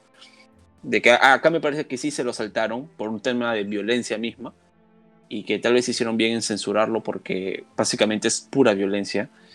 Como por ejemplo, eh, te explican más o menos cómo funciona la jerarquía de los goblins. te, te explican que los goblins en su naturaleza misma tienen una ley, que es la ley de la supervivencia, ¿no? Eso es desde el punto de vista del narrador, ¿no? Que significa, básicamente, se resume en, no importa cuánto perdamos, siempre que ganemos más. ¿Entienden? Entonces, cabe mencionar que, acuérdense que estos goblins habían toda una fortaleza élfica. Entonces va el Goblin Slayer con la sacerdotisa a librar esta fortaleza, que pertenecía justamente a toda la tierra donde están los elfos, que luego viene a ser la otra es la fortaleza donde está el, el ogro, ¿no? Pero finalmente son tierras élficas. Entonces, esta fortaleza, eh, habían elfos ahí, habían puesto miles de trampas para justamente prevenir a los goblins. Eventualmente esos elfos se mudaron, los goblins tomaron la, la atacaron este lugar, los elfos se fueron, los goblins se quedaron, mandaron los elfos a hacer este, aventureras. Las aventureras son superadas, superadas en número. Básicamente, una de sus rangers, su explorador, o sea, la que cumple el rol de Goblin Slayer, pierde, se equivoca, chapa una trampa activa y bueno, luego los comienzan a masacrar. Este mismo grupo, para aclarar, están dentro de los que están comandados por el logro. ¿Sí? Este, sí, básicamente sí. Sí, sí, Porque- sí. Porque es el logro el que invadió los campos élficos. Sí, sí, ¿no? sí, sí. De hecho, sí. Ahora, ¿dónde voy? Lo- Ah. La idea del autor acá es plantearte cómo un grupo que, si bien es cierto, puede estar organizado, si no está experimentado en goblins, se van a la mierda. Porque esta gente que está acá, Por más elfos que sean. por más OP que sean, porque incluso tenían una guerrera caballero que tenía, había recibido milagros y que tenía el don de poder ver qué iba a pasar, qué sucesos negativos podían pasar, y incluso previó esto como una opción, pero no quería, nunca pudo creer, no, ¿qué nos va a pasar a mí no con los goblins? ¿no? Y de hecho masac- masacran Claro. un montón de goblins, los hacen papilla un montón, no, un montón, no, pero finalmente son superadas en número. Por ejemplo, una de las cosas que hacen los goblins es que una de ellas por defenderse se muerde los labios de casualidad y lo que hacen los goblins es pelearse por ver quién lame su sangre de sus labios así asquerosamente. También por- eh, se señala, por ejemplo, que usualmente los goblins son muy administrativos con respecto a sus recursos. O sea, si tienen recursos humanos, ¿no? O sea, literalmente. Sea, si eh, tienen mujeres, las guardan para cuando necesitan justamente hacer nido. Eh, eh, si tienen tres mujeres, bueno, matan una, se comen una, las otras las guardan, o hombres, niños, etc. Pero cuando están coléricos, ¿no? como es el caso, porque habían, estas caballeras habían matado a muchos de sus hermanos, simplemente se dedican a masacrar. Y el equipo lo conformó una ranger, un hechicero, un monje, una mujer caballero y una rea. Bueno, a la ranger lo usaron de práctica de tiro, ¿ya? A la hechicera la quemaron viva y se la fueron comiendo. Y a la monje, a la monje le abrieron el estómago y las entrañas las colocaron en la boca de la caballera, ¿ya? Y bueno, la caballera fue brutalmente maltratada hasta que no aguantó más y tras, después de tres días muere. Y justamente después, después de eso es que llega el. Goblin Slayer con la sacerdotisa. Y es gracioso porque, bueno, gracioso y lo más horrendo es que podemos saber, al igual que con el Lord Goblin, como bien digo, los pensamientos de los goblins, ¿no? Entonces, recuerda, Risas nerviosas. claro, nerviosas. entonces recuerdan que la sacerdote y el, y el GS son divisados por un guardian goblin que estaba, un vigía, que estaba ahí como que hueveando. Sí, habían dos, si me acuerdo, si no me acuerdo. Habían dos vigilando. Y te pone, y te ponen todos los pensamientos de lo de este Skull Goblin. Y era uno que comienza a argumentar de que está molesto porque le dieron un dedo comado de una chica. ¿no? Cuando él quería ir y, y básicamente violarla y comerse. Entonces, este, dice, ¿por qué voy a estar acá? Dice el Goblin, ¿no? Piensa, ¿por qué voy a estar acá si esta es una buena fortaleza y no necesita seguridad? Que la bueno, es- entonces, esto es algo que estoy contando nada más para que sepan que, o sea, no, no es necesario que muestren tanta violencia, Yo creo que solo en, escena, en escenas épicas deberían mostrarlas. Claro, En escenas importantes. ¿no? si se presta No es que a cada rato tengas que mostrarme tetas y violaciones a cada rato, ¿no? Por decirlo así. Exacto. eh, Con que las partes importantes y de tensión me las muestres y me las hagas sentir, A eso voy. ya, Claro. va, pues, ¿no? Sí, sí, sí, tal cual. Y bueno, luego viene la parte de que sacerdotisa aprende eh, protección, ¿no? Y le dice al Slayer, oye, tengo un nuevo poder. La, la diosa Protection. y le, le- le enseñó este Protection. Y bueno, pues el Goblin Slayer lo usa bien. Ahora, cabe mencionar que acá es un tema. El Goblin Slayer usa, quema toda la fortaleza. Y yo he visto que mucha gente malinterpreta, o en tal caso yo lo estoy malinterpretando. eh, ¿A qué se refiere la elfo cuando le dice al, al Goblin Slayer no hagas veneno, ni quemes, ni uses fuego o agua? A lo que se refiere es, luego de lo que hizo el ogro, ¿no? Como derrotó al ogro. A lo que se refiere, más allá de que la alto elfo quiere una aventura de verdad, es decir, descubrir cosas, estar con los amigos, matarse de risa, ¿no? Explorar. Lo que ella se refiere puntualmente es, Goblin Slayer, no hagas un plan donde tú te pongas en riesgo y básicamente tiendas la de morir o perder. ¿Entiendes? Lo que no haga kamikaze. ¿no? Claro, a eso se refiere. Claro. Ajá, Es una constante, sí. exacto.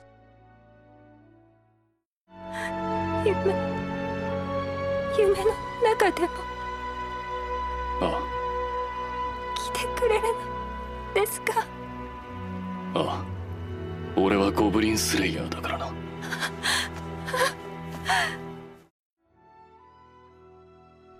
Pasando al siguiente arco narrativo, vemos la introducción de tres personajes importantes, porque yo creo que le terminan de dar lo que le faltaba de repente a un grupo, a ese dúo de la sacerdotisa y el, y el Goblin Slayer, que es un poco más de relajo, de relajarse, ¿no?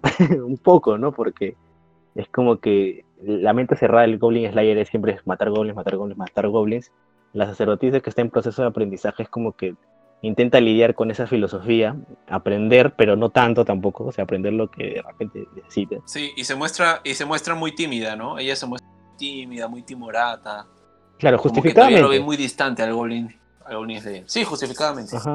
pero ya este, con la llegada de tanto del alto elfo, del, del Lizardman y del chamán enano, es como que ellos sí le pueden hablar un poco más de tú a tú al GS, digamos que son sus equivalentes en las otras razas, en elfo, enano y, y lizard, entonces, y, y pueden hablarle frente, aparte que le meten, ya hablando en el, en el sentido de grupo, esa picardía, es un poco de slice of life, que de repente necesita un poco para descansar de tanta acción y violencia quizás, ¿no? Sí, de hecho, yo lo vi muy bien porque me parece que todos llenan una parte, todos se compenetran. La suma de estas cosas simpáticas que tienen estos cinco personajes me hace acordar a los Stardust Crusaders de Yoyo, Sí. ¿no? Que cada uno suma cierta, cierta característica, cierta actitud que al final hace que tú simpatices con ellos. Y cuando y tengas empatía por ellos, ¿no? En sus tragedias y en sus, en sus victorias. Entonces, lo que te ofrecen es, los tres son rango plata, son personajes muy reconocidos por sus razas, por sus pueblos, pero se les ha juntado con la misión de justamente tener que atacar a limpiar esta zona de goblins.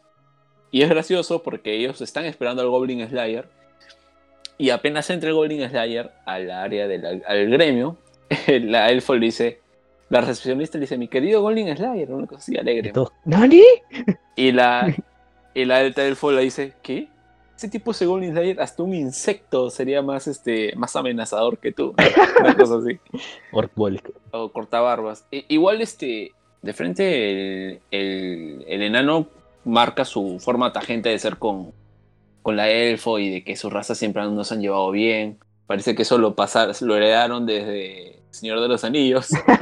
Este, Sí, muy Legolas este Gimli, ¿no? sí, de hecho es un tributo, es obvia la referencia. Claro. Eh, y, y- y, por ejemplo, este, el enano, bien hacen analizar a, al Goblin Slayer, ¿no? Le dice, por ejemplo, idiota, tú no te has dado cuenta, pero este tipo, obviamente el enano lo argumentan de justamente porque es un enano, sabe de minerales, de rocas, de cortes, de, de, de este, de este tipo de, de forja, etc. el casco para proteger contra golpes a la cabeza, traje reforzado en cuero para facilitar el movimiento, cota de malla ligera su función es proteger de puñaladas, ¿no? Aún más si vas en una cueva, en plena oscuridad. Espada corta y escudo pequeño, pero filoso en su borde, buenos para combates en espacio reducido. Y luego le argumentan esto del olor de los metales nuevos. Eh, paja porque de frente reconocen que es un tipo diferente al Goblin Slayer, pero no lo ven como rarito asqueroso. Bueno, la elfo sí.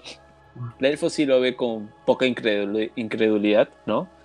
y cree que todo lo que dijo el bardo es cualquier cosa Sumo, menos una fuente, una fuente fidedigna. ¿no? Sumo.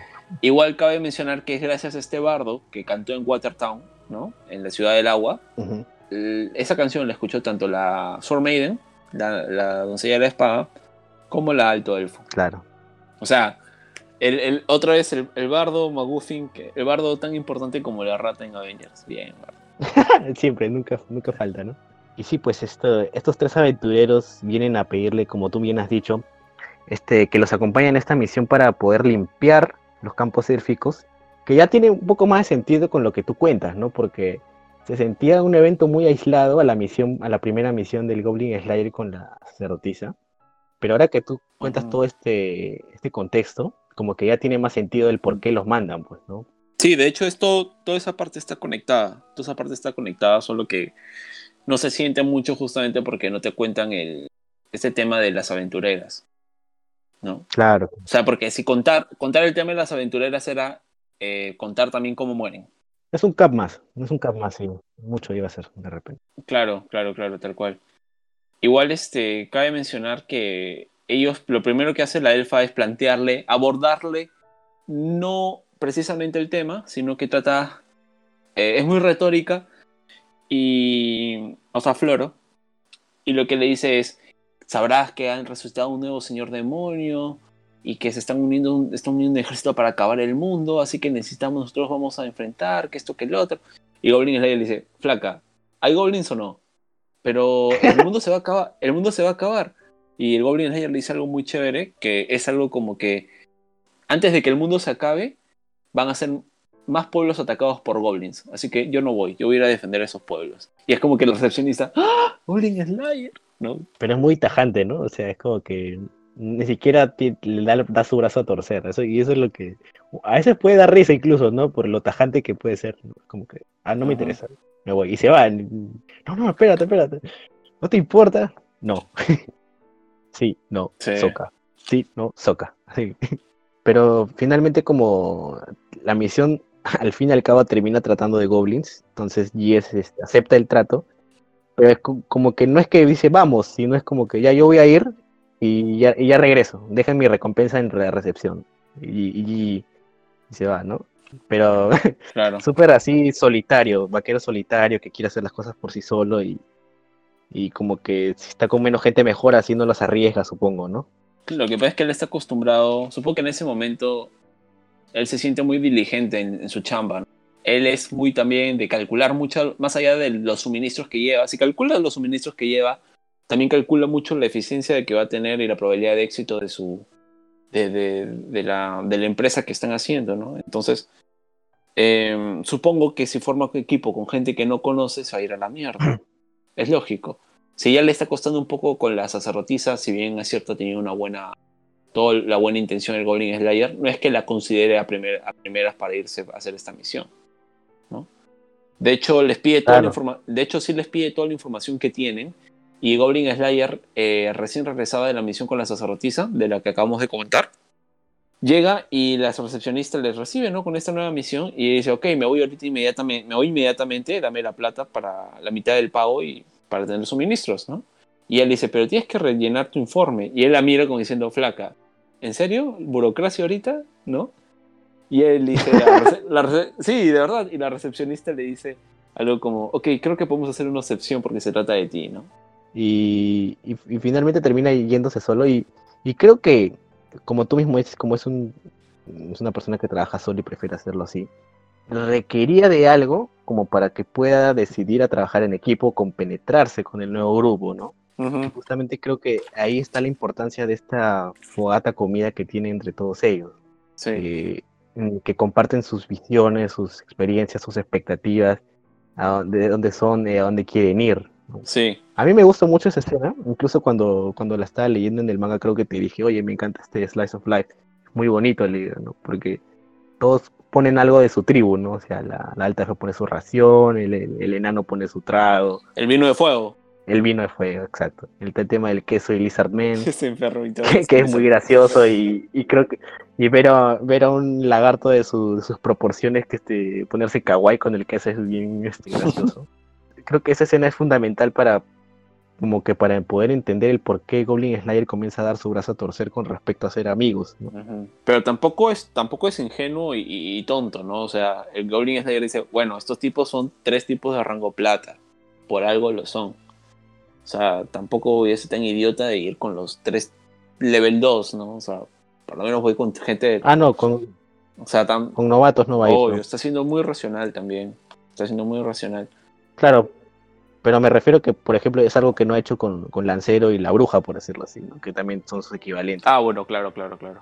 Con, con ellos sí logra compenetrarse bien, al parecer. Sí, o sea, si podemos decir por qué termina aceptando que vayan, es porque. Pucha, no me acuerdo. Creo que hay una justificación mucho más detallada con respecto a eso. Sí, o sea, yo creo que o sea, para hacer esa misión, Él tenía que ir con ellos. aunque el Goblin Slayer no lo comprendía, tienen que estar los cuatro porque justamente la idea era de que hay un grupo de cada raza para evitar que la otra raza malinterprete lo que está pasando. Exacto. para- Para que no haya sospechas. Por eso es que ellos sí o sí tienen que estar, si no unos elfos lo pueden atacar al GS y, y imagínate, pues, ¿no?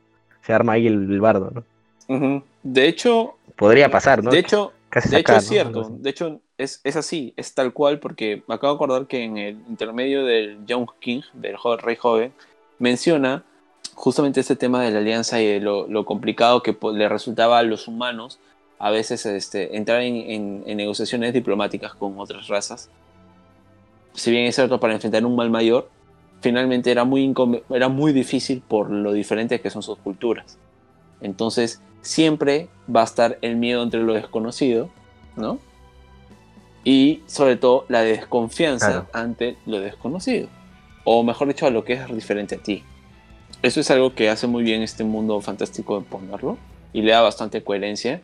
Y qué chévere que justamente el punto de unión o primera esperanza de, de comunidad global o comunidad eh, fantástica de este reino, de este universo, sean ellos, sean nuestros protagonistas. ¿no? Y bueno, este terminan de hacer esta comida y se van a explorar los campos élficos para ver qué demonios está pasando, ¿no? Porque hay tantas bajas eh, en cuanto a los elfos, ¿no? Entonces terminan entrando y descubren el cadáver, bueno, no el cadáver porque no estaba muerta, sino el cuerpo de una elfo que está siendo torturada. O sea, se ve horrible porque literal está prácticamente crucificada esta, esta elfo. Sí, ¿no? de hecho, en la novela ligera describen que la parte de los, del pecho ¿no? y el rostro lo tiene totalmente. es irreconocible. Magulladuras, her- eh, heridas, como que lo hizo mordido los senos, sí, eh, toda la parte del pecho hasta hacerlo Qué horrible. un amasijo de, de- de piel y, y- y sangre y costras secas, una cosa así. O sea, horrible, pues. Ahora, es chévere porque cuando entran a esta fortaleza, este, ya para salvar a la, a la elfo, este, nos cuentan las habilidades un poco de la elfo, ¿no? Que es, por ejemplo, ella tiene como un milagro de que no puede fallar. Donde pone el ojo, pone la flecha, por así decirlo. Para ir avanzando, luego de que ven el tema de la elfo, todos quedan como que en shock y todos se, se comprometen a la causa y a tomarla en serio, sobre todo la elfa, porque se lo veía un poquito graciosita, un poquito de falta de seriedad, dicho sea de paso, y madurez, pese a que tiene más de 300 años y creo que es la mayor del grupo, pero es bastante joven para su edad de elfo. No, a ella le afecta, le afecta deep, o sea, se nota que está perturbada psicológicamente. Sí, está un poco como que perturbada, pero también toma conciencia justamente, en vez de dejarse llevar por la cólera y ser emocional, lo que nubla su lado colérico es justamente ver cómo es Goblin Slayer, porque hacen una combinación de ataques entre el estupor del, del, del enano chamán, ¿no? Y hace que como que se duermen Sí. los goblins, y el Goblin Slayer va con una cautela, con unos pasos silenciosos, asombrosos, sin hacer ningún tipo de ruido, y ella se queda asombrada de eso, y él comienza a matar goblin por goblin, y comienza a ver cómo cambia el arma del goblin. Mata a uno, cambia, coge otra. ¿Por qué? Porque la grasa, la sangre, todo mella el, el filo del, del arma que usa y termina haciendo que este objeto de objeto punzocortante no sea tan efectivo, ¿no? Entonces ella también deja ese lado colérico porque estaba enrabietada por lo que había visto que le habían hecho a su par y, básicamente se ve inspirada por él, comienzan a atacar, a atacar, se mueven y aparece el final boss de esta dungeon que es el ogro. De hecho, el ogro, este tipo de ogro, es del nivel parecido, par, en pelea uno contra uno, a lo que vendría a ser un, un rango un rango oro. Ah, sí. Ajá, o sea, es OP. Quiten el hecho de que el, el Goblin Slayer usó el, portal, fácilmente no le ganaban. La, la- la técnica que usa es muy destructora, es muy, muy, muy, muy devastadora. Entonces, La bola de fuego gigante. sí, la bola de fuego gigante. Cuando la cast- Carbulus Yacta. Sí, Yacta no sé qué vaina. Ya, esa vaina es súper, súper, súper OP. De hecho, el- lo que hacen es decir, oye, la- el enano creo que dice, corran o espárcense o váyanse, ¿no? Nos va a matar a todos. Y todos se dan cuenta de la iniciativa de la, de la priest, de la, de la sacerdotisa de dar un paso adelante y tomar la iniciativa. Justamente porque ella había tenido ya como que una rencilla con el Goblin Slayer porque sentía que ella quería serle útil y ser parte del grupo y ganarse su confianza. Entonces ella da un paso Claro. adelante. Muy bueno, ¿ah? Muy buena esa, esa iniciativa. Claro, Yo buenísimo. me pongo al frente, carajo. Ajá. Se para ahí y se la fuma, se fuma el ataque. Se fuma el ataque en el anime y en el manga. La y- aguanta. Pero en el anime y el manga se ve exhausta nada más. En el manga termina hecha concha, por si acaso. O sea, Ya. la aguanta, la aguanta, pero de ahí cae hecha concha. En la novela ligera te describen explícitamente la condición física de la sacerdotisa. A chucha. Y, y me atrevo a decir que solo por la descripción me da la sensación de que fue tan grave como el Goblin Champion o incluso un poquito más. O sea, básicamente, en resumen, es sus labios estaban secos, ¿ya? Su garganta y sus pulmones ardiendo, su piel, sus manos, su carne se quemaron. O sea, no como un Armin, no en Goblin, en Shingeki no Kyojin, no tanto así, pero obviamente sí tuvo que, No. sí ha tenido quemaduras superficiales. O sea, O sea, sí pasó, sí pasó el protection, el, el- la bola de fuego. Eh, la temperatura, tal vez, ¿no? O sea, como que la sensación, el, el bochorno fue demasiado ya, pero no, no es que la flama le impactó, no tanto así, pero sí la transmisión de, No, si no hubiera muerto. claro, la transmisión de calor fue brutal, eso sí, ¿no? Y quedó mucho, mucho, mucho, mucho más grave de lo que uno piensa, tal vez, cuando vio el manga o el, o el- propiamente el anime, ¿no? Porque ahí sí faltó Manga, el manga sí se nota que está cansada, o sea, que está hecho a basura, no, pero no tampoco tan claro, hecha a basura. pero hubieras podido, hubieras podido animar quemaduras, pues, ¿no? O secuelas por ahí, ¿no? Sí, porque Una marca de guerra. Sí, en la novela ligera te ponen específicamente que eh, bien hace ella en tomar la iniciativa y salvar al grupo, pero el daño que recibe es demasiado, demasiado fuerte para ella y está casi al borde de la inconsciencia. El hombre lagarto la comienza a, a- a tratar con su curación, con su curación menor. Por eso Goblin Slayer dice, ya, tú tranquila, nosotros nos cargamos. Sería el colmo, ¿no, Goblin Slayer? La Loli te acaba de salvar, carajo.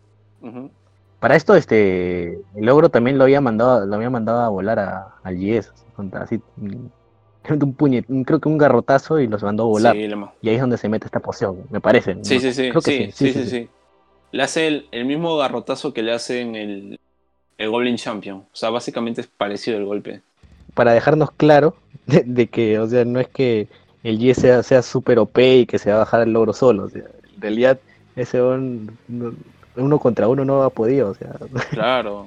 O sea, no, no, no la hacía, no la hacía, solo no la hacía. sí, exacto. Y eso hace más reforzar la idea principal de la novela, eh, de la serie en sí, que es que él no pretende salvar el mundo, cambiar o derrotar, no es súper poderoso ni nada. ¿no? Y su principal característica vendría a ser su astucia, su astucia y su fuerza de voluntad, pero el daño que recibe es brutal, queda incrustado en el piso, hecho basura. Claro, y tú podrías, tú podrías pensar, ah, bueno, los dioses tiran el dado y, y depende de eso si sí o no, ¿no? Pero es que él no deja eso a la suerte y por eso tiene el pergamino, pues. Ex- exacto. Exacto. En D&D, eh, cuando juegas RPG, cuando juegas este rol, eh, que te salga un 1 es lo peor que te puede pasar. Significa que no va a ocurrir tu acción, ¿entiendes? Pero a pesar de que sale un 1, vemos, por ejemplo, que dice, a la mierda, yo igual sigo, y el Goblin se pone de pie. ¿no? O sea, no va a dejar que los dados decidan por eso. Igual, sí, acá algo que me gusta mucho, para no decir que es un, un plot armor, es que el tema del portal ya había sido eh, trabajado atrás. Ya te habían hecho la mención de que la Hay un foreshadowing un foreshadowing ahí bien encaletado, que me parece muy cool, porque ese detallito salva que esto no sea un plot armor del salido del culo. Es más, yo te diría que el personaje de la bruja está ahí justamente para justificar el uso de ese pergamino, güey. No es que nada. Sí, claro. Ahora, en la parte del portal, brutal la explicación, me encantó, me pareció muy chévere, que muy creativo, original, que conecta el, el, Buen plot. Ajá, lo había conectado con el fondo del mar y que salga el agua a presión y que la haga mierda.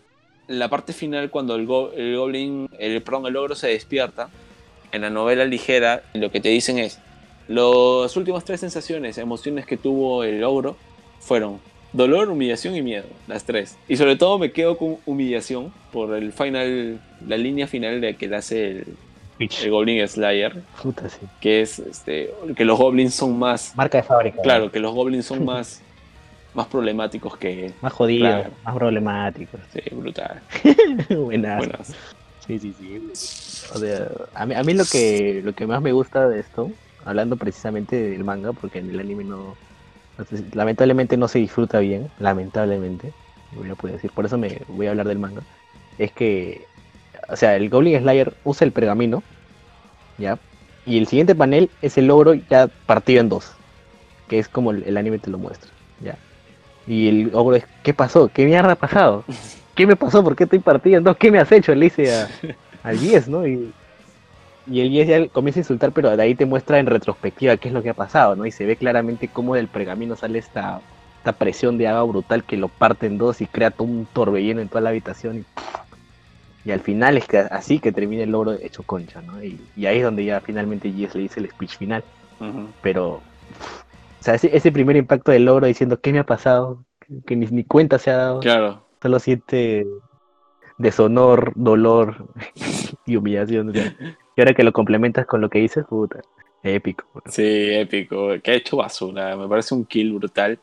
Me gusta también mucho que eh, el autor se tome el tiempo de decir y explicarte de que el pergamino es difícil de conseguir, que no es normal, que es caro, es raro, eh, su demanda no es alta y su oferta tampoco. Entonces, es- Como una Master Ball, ¿no? claro, una Master Ball, claro, exacto. Una Master Ball, sí, tal cual. Y este, nada, que, que- que chévere que esté ahí. Y bueno, de hecho, de hecho, de paso, creo que no lo ha vuelto a usar. Así que, No, no le han conseguido otro, pues. ajá. Está ahí, está en solicitud. Pero sí, todos los personajes terminan muy, muy exhaustos tras la batalla, ¿no? Y cuando salen se dan cuenta que lo están, hay un carruaje de justamente del reino de los elfos que los lleva para que, se para que puedan ir descansando y tal. Sin decir nada. Sí, acaba de sacar, acaba de básicamente desnudarse, ponerse en la mesa del jefe y hacer twerking hasta romper la mesa, pero da igual. Él de ahí tranquilo durmiendo. 夢夢の中でもあ来てくれるのですかあ俺はゴブリンスレイヤーだからな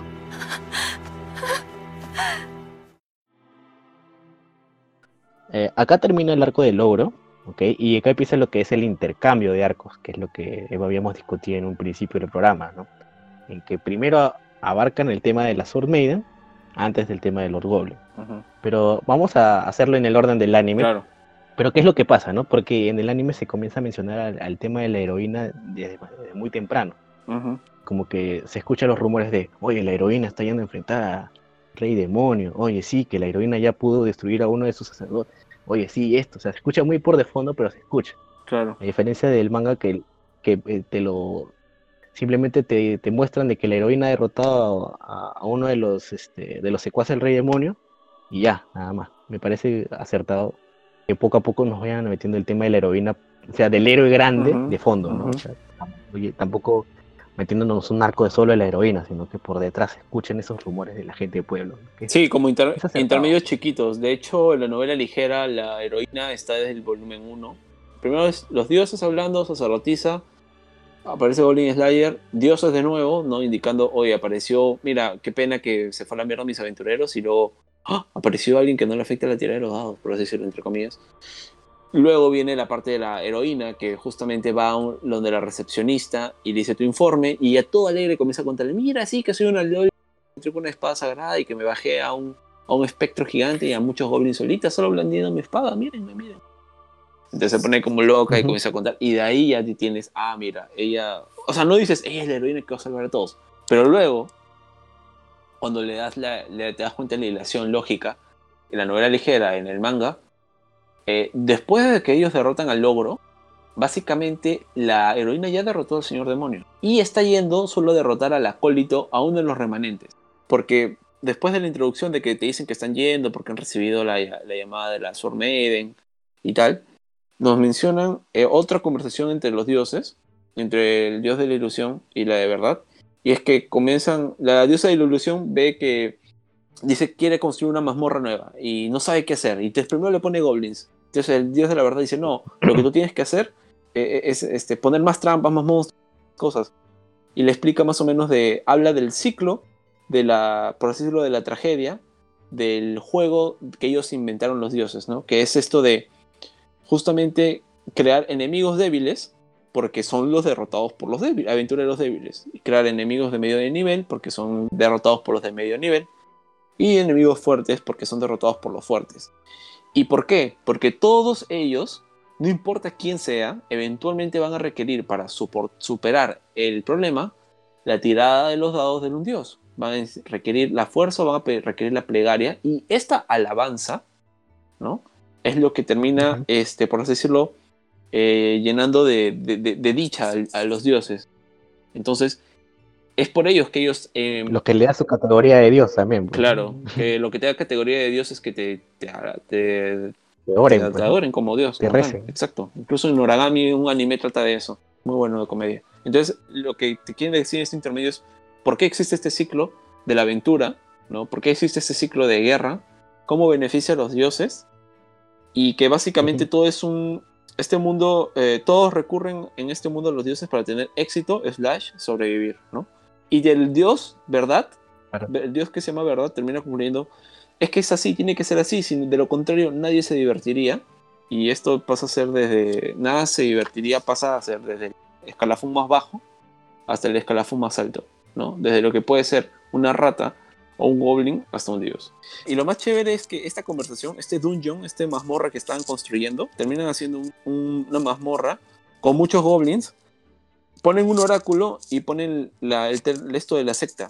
Y ponen el, el- esto, creo que también se refieren al espejo. O sea, ponen todo. Básicamente, esta mazmorra que crean los dioses es la que luego vendría a ser la mazmorra donde van a pelear ahora en Watertown. Ah, ok, Ajá, ok, ok, entonces ok. todo está como que relacionado, no es que simplemente está ahí al azar. Ahora, con respecto a Sí, sí, sí. Watertown, es una ciudad que es el epítome, es una ciudad cosmopo- cosmopolita, ¿no? O sea, es una ciudad construida sobre ruinas antiguas de la era de los dioses. Tiene un templo tallado en mármol de color blanco, así brutal. Que las sacerdotisas se como dicen, ¡Oh! Miren, señor Goblin Slayer-san, qué brutal, qué hermoso es esto. Sí, sí, sí, sí, muy brutal. O sea, Ajá. esa secuencia de- del Goblin Slayer entrando a la ciudad, al castillo y hablando por primera vez con la Sorben es súper épico de él, o sea, como personaje, porque es como que él- Ajá. en su mente solo está goblins, goblins, goblins, goblins literal, así. Sí, y me da risa la, la sacerdotisa, porque la sacerdotisa sí se, se- se- como que se llena una ansiedad tremenda por hacer de que el Goblin Slayer, uno, reconozca a la, a la Sword Maiden y la saluda como debe ser y deje de ser tan irreverente y malcriado en buena, creo en, en buena, buena medida. Ahora, en este templo, por ejemplo, para darle, saber cuál es la jerarquía real que tiene la Maiden, este, es el templo de la ley y el orden. Eso, el símbolo básicamente es la ley y la justicia, que viene a ser la espada y la balanza. Eh, le rigen al Dios supremo, que supongo que es como que mm, lo que es el Dios del bien, de la justicia, una cosa así. ¿no? Ella es una arzobispo encargada de leyes de la frontera, de toda la frontera occidental del reino. Y en ese Ujú. templo en creyentes a rezar, piensamos que los dioses se escuchan este universo. Este, es, es un tribunal de sentencias en nombre de- del Dios Supremo. Y también está el Dios Supremo en forma del sol, como si fuese una Eucaristía. Y ahí pueden ir a rezar con lo que quieran. Y ahí es donde se encuentran a, a la Maiden. Ella derrotó al Señor de los Demonios, ¿no? Al Señor de los Demonios, al Rey Demonio, al, al Dioses de los Demonios, a quien sea. Pero los derrotó hace 10 años. Aunque no entiendo por qué no es platino. Yo particularmente no entiendo por qué es platino. Tal vez porque creo que atacó al derrotaron al Rey Demonio en grupo, en un team. Y no fue Sí, solo. fue un grupo de aventureros. Justo quería Ajá. contar eso, ¿no? Que no fue solo, sino fue un grupo de aventureros en los que ella estaba también. O sea, ella era la sacerdotisa de ese grupo. Sí, y de hecho la violan los, bueno, la torturan, la, la, la ultrajan, la, bueno, no la ultrajan, pero la violentan los goblins porque la golpean, La sí, sí, violan, pero le golpean la cabeza. Sí, sí, La sí. violan. Le golpean la cabeza, ella se descuida y ya. pues. Y de hecho, el- hay mucha gente que vi que en internet que no sabe si es ciego o qué le pasa. Amigos, tiene una banda en los ojos justamente porque los goblins le quemaron los ojos. Porque supuestamente mediante la vista de ella, ella podía eh, pedir los milagros, una cosa así. Pero sí, es ciega. Continuando con la, que pasa en la historia, la Surmen explica de que justamente están habiendo estos ataques a las personas en la calle, a, a sus acólitas de- del, del templo también las han estado atacando, se las han- secuestrado jóvenes, han encontrado jóvenes mutiladas, asesinadas, etcétera, etcétera, etcétera. Y han enviado aventureros a explorar este, las calles, ¿no? Para que puedan ver, hasta que uno de ellos cuenta que encontró una figura de lo que parecía ser un goblin, según su versión. Entonces es por ello que al confirmar de que se trata de goblins el ataque, trataron de hacer un encargo para que los aventureros vayan a encargarse de los goblins, o incluso a la guardia de la, de la ciudad, ¿no? Pero la ciudad no se quiere hacer cargo de unos goblins y los aventureros no quieren hacer misiones sobre goblins. Entonces no tenía la Surmeyen a quien acudir para solucionar todo ese tema. Y es así donde terminan cu- escuchando la canción del Yes, como tú bien has dicho, del bardo, y terminan buscándolo directamente a él. Y el Yes dice, ¿sabes qué? Está bien, ya me diste la info que necesito, yo me voy. Y sale directamente a patrullar a, a estos túneles subterráneos, con, con Elisa, el enano, la elfo y la sacerdotisa. Sí. ¿no? Creo que entran tres veces, pues, ¿no? La primera es exploración, Es la del caimán, la del caimán, que aparece el cocodrilo y los barcos de Gol. claro. Que dicen, ¿what? ¿Qué hace? ¿Cómo pueden haber goblins con barquitos si es que saben que hay un caimán gigante? O sea, no tiene sentido. Dicen, ¿de dónde están viniendo estos goblins? Si están armados, si tienen ropa y están equipados. ¿What the fuck? ¿Están aprendiendo? Y uno de los más grandes temores del Goblin Slayer se hizo realidad. Que los goblins aprenden. Sí, ¿no? Y, y algo muy interesante que él menciona es que, bueno, que él hace, es que él hace que la sacerdotisa le use este, High- Holy Lighto. Holy Lighto, sí, Holy Lighto en la, en la cola del caimán para que los goblins vayan hacia él y el caimán mismo se pueda bajar a estos goblins, ¿no? Que están en los barcos. Ah, sí, los hace mierda. Pero al darse cuenta de, de todo esto, eh, el, el Goblin Slayer decide regresar Ujú. Y ahí es donde quiere este pajarito, pues, ¿no? Para un poco este, saber guiarse de todo eso. Sí, de hecho creo que también se deciden regresar porque no tenían, o sea, la, la elfa se había quedado sin, a- sin flechas, el, el, el enano había gastado ya creo que tres hechizos y así, o sea, mejor les convenía retirarse. Sí, sí, sí. Aparte, el caimán blanco me imagino que les habrá dado una gran sorpresa también. Sí, No se esperaban eso. ¿no? también creo que el Goblin Slayer detecto se da cuenta de que em, había un tema como que con el ambiente, con el aire, y lleva el canario justamente porque sentía que como ya en estas muchas habitaciones, posiblemente si les hacían una trampa o algo podían envenenarlo. Que dicho sea de paso es lo que pasa, ¿no? Porque vuelven a regresar, Claro. vuelven a regresar, los encierran. El Goblin Slayer había llevado cal y todo ese tipo de cosas y para secarlo el enano usa un hechizo que acelera el, el tiempo en un área pequeña, por así decirlo. Y Ajá. comienza a secar, a secar, a secar. este, comienzan a cubrir con unos pañuelos, usan carbón, incluso vegetal. Se posicionan y finalmente irrumpen con fuerza. Y la sacerdotisa sí estaba un poco preocupada porque estaba como que puta madre, se va a repetir de nuevo. Porque hasta ese momento no los habían en- encerrado de esa forma. Y, y llega tu papi. Llega, llega el puto Gob Champion. El Goblin Champion es un Goblin, pero que, que ya está OP por todo su entrenamiento. Sí, todas las peleas que ha tenido, todas las gladiador, experiencias. gladiador. Claro, todas las peleas ha sobrevivido, sobrevivido, sobrevivido y se ha vuelto super OP. Ese es el Golden Champion. Pero el tema es que acá hay Goblin Slayer que no tienen pergamino. No, Ahora, tiene, esa es la cuestión. no tiene pergamino y es en un espacio cerrado. Súper cerrado. Y acuérdense que el Goblin Slayer no es un warrior, no es un heavy warrior, no tiene una espada gigante que perfore y atraviesa la piel de los ogros. O sea, el Goblin Slayer no es un guerrero, guerrero propiamente dicho. Mm, Él, él hace frontline. Es más, el, Lizard, el, Lizardman, el Lizardman es más guerrero, incluso. De yo. hecho, en la novela ligera se señala que el Lizard, Lizardman es el que mejor tiene habilidades de combate. Cuerpo a cuerpo. O sea, con armas es mejor que el Goblin Slayer, es más habilidoso. Por el tema de la cola y que es rápido y tal. Claro, sí, sí, sí. Pero igual, o sea, lo que termina pasando también, creo que es una de las escenas más fuertes de Goblin Slayer, desde, sin mencionar, sin contar el, la- el shock del primer capítulo, ¿no? Porque el GS en un puñete es dado de baja, básicamente. O sea, es asesinado, casi, casi asesinado, porque Sí, queda súper, súper, súper hecho concha, ya, o sea, el punto borde de la muerte. sí, de, sí. de hecho, justamente usan el. Para resucitarlo, usan el Resurrección, que es un milagro para aquellos que están a un paso de morir, o sea, para traerlos a este lado del velo, por así decirlo, de la vida, ¿no? Entonces, eh, Claro. lo que hace la Sword Maiden es, es brutal, o sea, sin ese hechizo no, no lo hacían.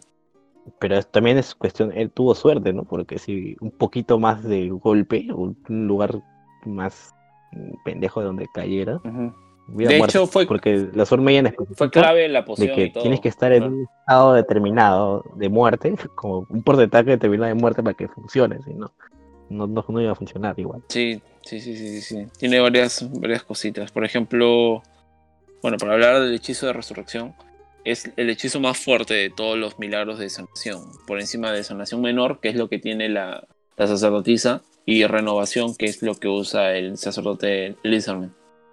Entonces, para que el- Ujú. hay muchas condiciones, y básicamente es para acceder al milagro tienes que compartir cama como una virgen. O sea, sentado. Y es un hechizo que viene desde la época de la cerca por la era de los dioses, por ahí con un rey bárbaro que hizo lo mismo. Entonces, uno tiene que ser si una doncella sirva a los dioses y le reza con todo su poder, con todo su ser, podría aplicarse. ¿Ya? Y luego tiene que atenderse la súplica. O sea, el dios, por así decirlo, tiene que decirte, ok, go. Entonces, es decir, un nigromante no puede hacer, un, ni- un nigromante no podría hacer este poder.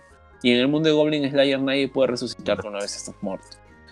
Entonces, si uno hace el ritual o castea el milagro y el afectado no es de los valientes o elegidos o considerado por los dioses, er- es GG y te haces polvo, te vuelves polvo.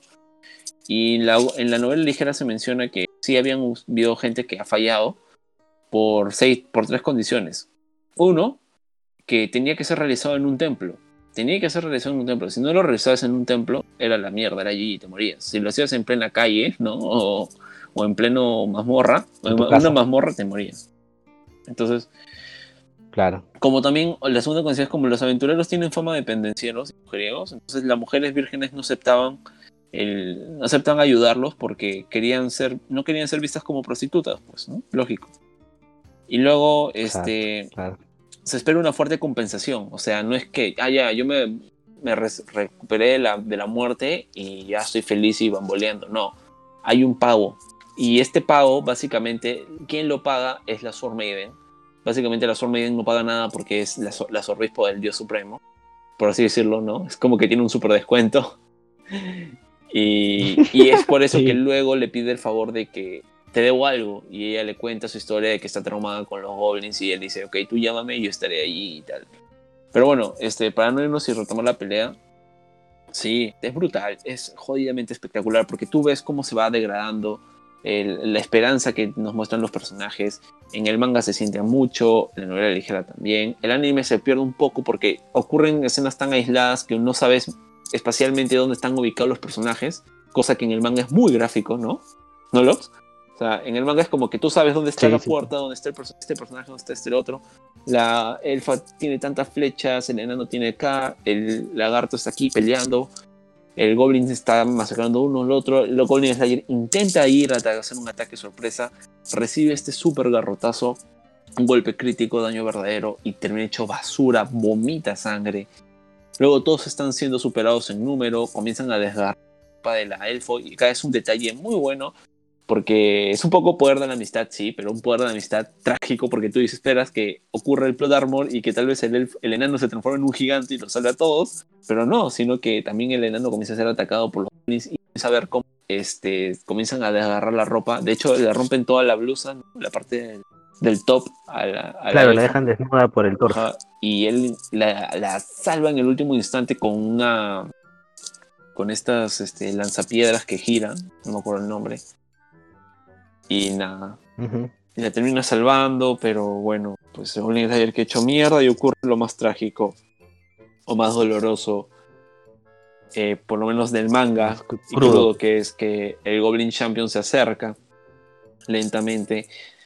E incluso en la novela ligera te, te especifican el- los pensamientos y es como que no sabes si está en una tiene está una disyuntiva entre comerla, violarla, comerla, este, aplastarla hasta que quede hecha papilla, no sabe cómo tratarla.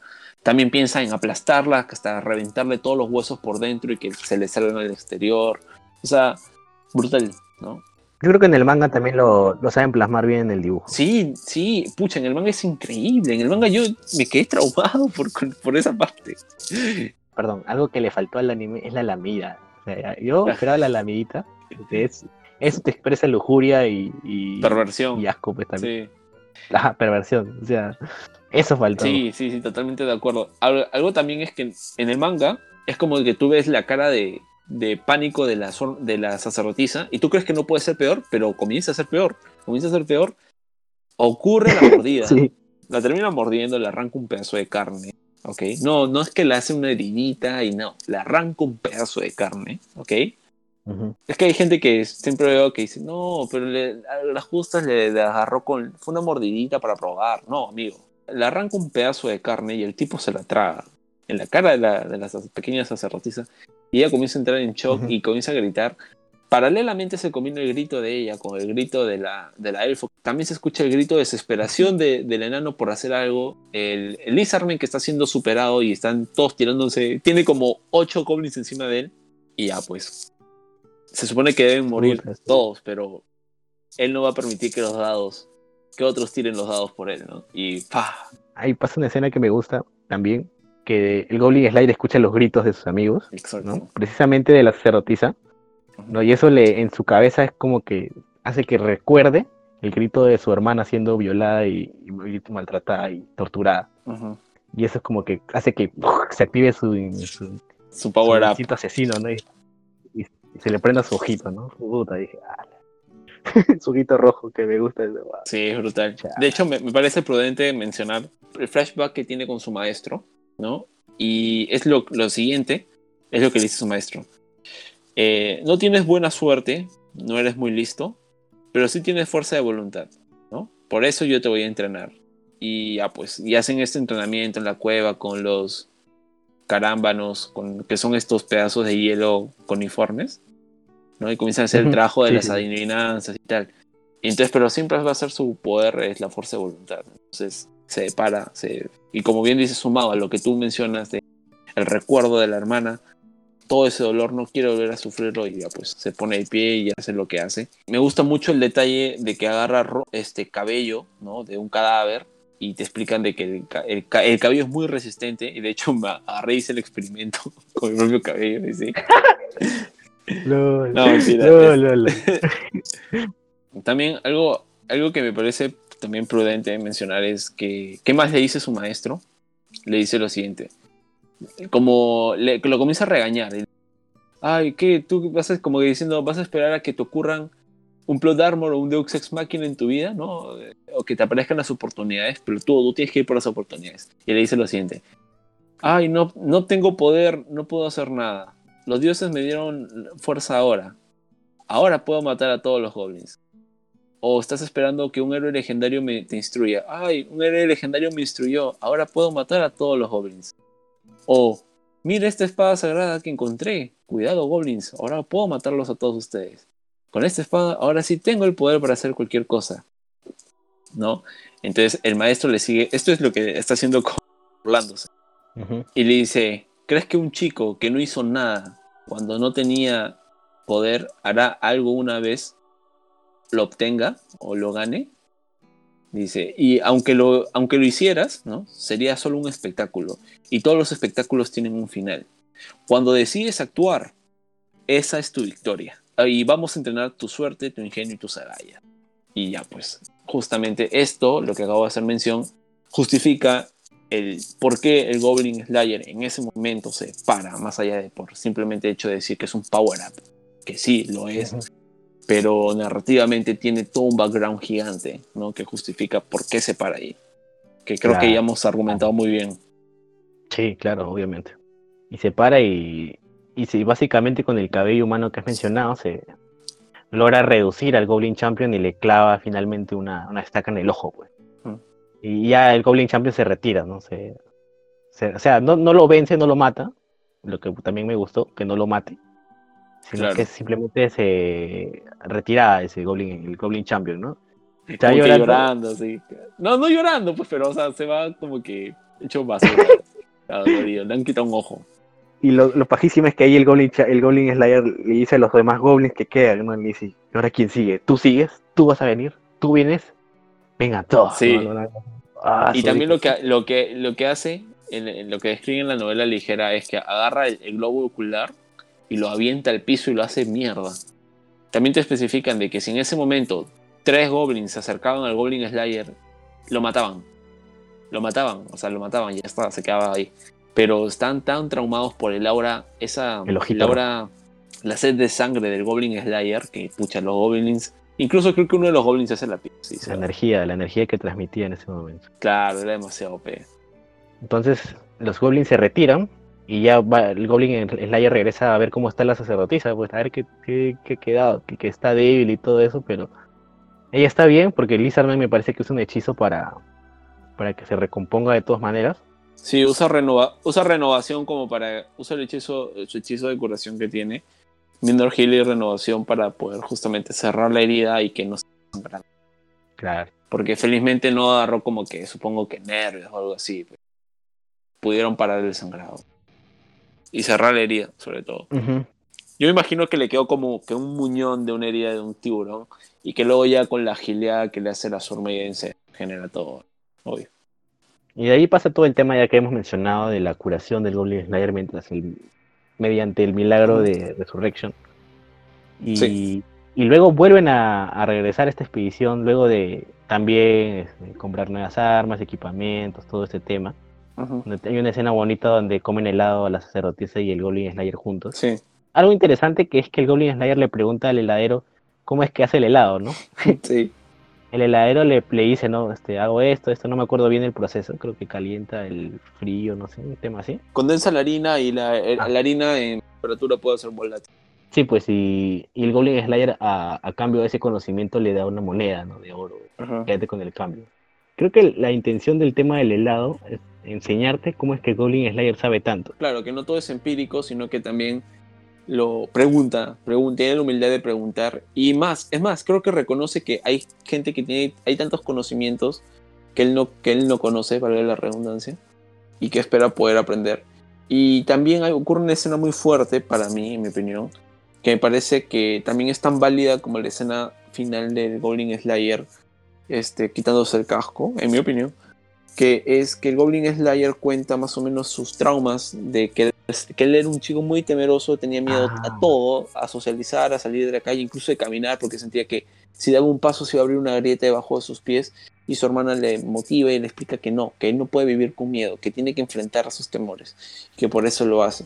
Entonces, luego de eso, él Claro. le dice que no necesariamente necesitan la ayuda de la sacerdotisa, porque él no podía garantizar su seguridad, ¿no? Entonces ella, anteriormente el Goblin Slayer, cuando justamente eh, ellos van con, a, la fortaleza del ogro y tal, ella le había dicho, si, este, vas a venir, y él le dijo, haz lo que tú quieras, le dijo. Entonces ella le recuerda esas palabras y le me dijiste que haga lo que yo quiera, así que yo voy a ir contigo, voy a seguir acá. Entonces el Goblin Slayer dice, Claro. Ahsoka, ok, ya veo, ¿verdad? Tienes razón, te dije que Toca. podías hacer eso. Y ella como que inclina y mira a su helado y comienza a comer una cereza y comienza a saborearla como un lero, lero, lero, lero de Kyuin. Y este Como que y, y- y, este, se pone a llorar como diciendo carajo. Este, me quiere, me quiere proteger, pero yo quiero pertenecer a este grupo. Entonces, esa, esa emoción hace que termine llorando. Luego viene Lizardman con el enano y la alto elfo que habían ido a explorar nuevamente para trazar una nueva ruta de entrada, ¿no? Y se habían topado justamente con este Claro. ojo y que había un espejo. Es muy raro, nunca han visto nada como eso, no saben cuál es la escala de su poder, pero sí notan que tiene un poder de desintegración. Entonces, si te cae el rayo de ese ojo, te mata. Claro, tiene dos habilidades, disipar magia y, y desintegración. Entonces el Goblin Slayer hace todo un plan, que primero es ingresar a la habitación sin, que, sin morir, ¿no? Entonces usan a la elfa, que es muy rápida, eh, para llamar la atención. Ujú. Luego agarra, entran, te- lo ponen medio borracho al, al ojo, con el vino de fuego y tal. Y le tiran, este, el Goblin Slayer suelta toda la harina, lo deja ciego y dejan un, un, este, un guerrero diente de, de dragón, pero para esto el ojo ya se había quedado dormido. Ellos salen de la habitación, le- la elfa le tira una flecha, se despierta, la Sacerdotisa usa protection. mete, pro- mete pro- pro- puso protection, el ojo que todavía está medio tarado, medio borracho, un ojo borracho, lol. usa desintegración Y- ahí, claro. Ajá, usa desintegración porque ve la silueta del, del, del, guerrero diente de dragón. Y ¡pum! Básicamente se, se suicida. Buena, Se ¿sí o hace no? se Buena. mierda. Táctica rápida, Sí, muy buena. de frente nada. Sí, eficiente as fuck. Y finalmente encuentran este espejo, pues, ¿no? Este espejo que al final termina siendo la explicación de por qué hay goblins ahí y cómo se meten. Exacto, exacto, exacto. finalmente aparece el, el maldito, el Golden Champion de nuevo. Pero esta vez ya como que todos estaban ya atentos. Incluso hacen una trinchera pequeña, Ajá. ¿no? Para ellos tener más margen de maniobra. Y el Goblin Slayer y el, y, y el, el enano y la alto elfo apuntan y disparan. Ya tienen un plan, ya tienen un plan, van a usar el espejo, ¿no? Porque saben que es un portal. Viene el Goblin Slayer pensando rápido. La sacerdotisa acá, este, intenta ayudar algo al Lizardman. Me parece que sus esfuerzos son útiles. Igual el Goblin Slayer le ordena al Lizardman. Mejor dicho, el Lizardman le consulta. Oye, creo un guerrero, un guerrero diente de dragón. Y dice sí, y que la proteja a ella. Claro. Y bueno, el Goblin Slayer va y comienza a pelear, comienzan a pelear, comienzan a atacar. Me gusta mucho la combinación porque incluso eh, la elfa le pide que recoja flechas, él agarra carcajes de goblins ahí muertos y se revienta. O sea, se siente Entonces, mucho ese espíritu de equipo, ¿no? Ahora, más que nunca. Sí, mucho más, mucho más, sí, bien, bien cohesionado, ¿no? Entonces, este, finalmente el Goblin Slayer baitea al Goblin Champion, lo esquiva por aquí, por allá, usa que la cólera que le tiene a propósito para que mate a sus propios goblins. Y finalmente se pone en una posición donde el enano usa su, una técnica, una magia, ¿no? Un hechizo. Y termina El haciendo un, este, un, so- un socavón, un derrumbe. Que cabe mencionar que esto del derrumbe ya había sido plantado desde antes porque el enano se había dado cuenta, en la primera visita, porque se había dado cuenta de cómo estaban conectados los pisos, ¿no? Claro. De, de- de ese, de ese lugar, de esa fortaleza. Para quitar el campo de división de los goblins que estaban ahí, del Goblin Champion, la sacerdotisa usa Holy Light también. Para esto, el Lizardman este, había, había sacado el espejo del, del marco donde estaba y había sacado todo el músculo que nunca se lo había visto, creo. Sí, hace como que una técnica de, de incremento de fuerza, una cosa. No, me gusta esa parte porque ahí es como que la sacerdotisa ve que el Lizardman no puede y también trata de ayudarlo así. Por eso, tío, pero es un esfuerzo inútil, ¿no? O sea, es más como Pero que... es muy simbólico, es muy simbólico, pero es muy kawaii. ¿no? no sé. Ah, bueno, sí, sí, sí. sí. Y Lizardman dice, si esta niña que no puede hacer nada Sí, sí, sí. Está, poniendo su mayor esfuerzo. Yo que soy un, ¿no? un, un, este, descendiente de mis grandes De nada. ancestros. De lo nada. De nada. No, no voy a dar todo y puta, le mete el, el Olin se va, pues no, ya, ¿no? Sí. Hacen el derrumbe y se lo follan al, go- al ogro. Y ya está. Al Goblin Champion. Al Golden Champion, perdón. Sí, sí. sí. Y a todos los goblins que están ahí, básicamente. Que todo se termina derrumbando y, y todo cae encima del espejo, básicamente, ¿no? Y, y el espejo de esa manera creo se termina bloqueando, creo, ¿no? Ahí, o sea, con todo el derrumbe que le cae encima, ¿no? Sí, me parece que lo terminan tirando al río donde estaba el cocodrilo o algo así.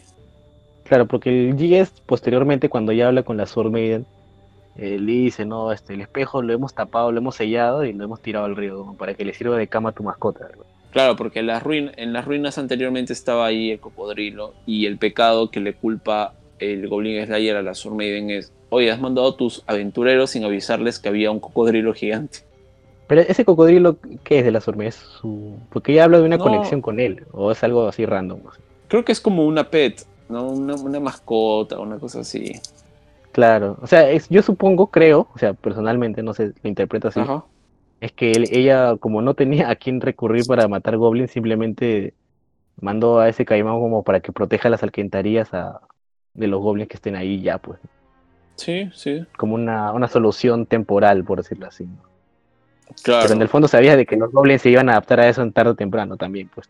Sí, simplemente tenía que esquivarlo, ¿no? Que es lo que venían haciendo. Que lo hicieron, claro, obviamente.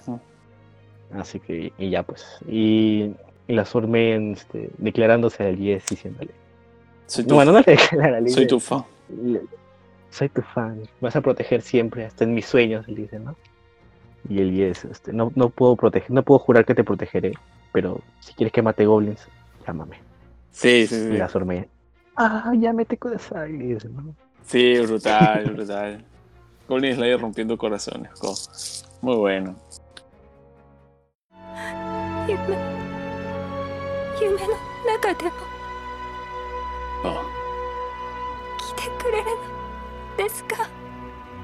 夢夢 俺はゴブリンスレイヤーだからな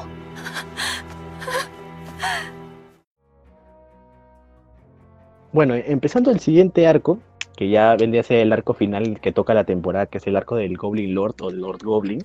En el anime, como lo han tocado, es que acá se está celebrando ya la victoria de la heroína sobre el, sobre el rey demonio. Ujú.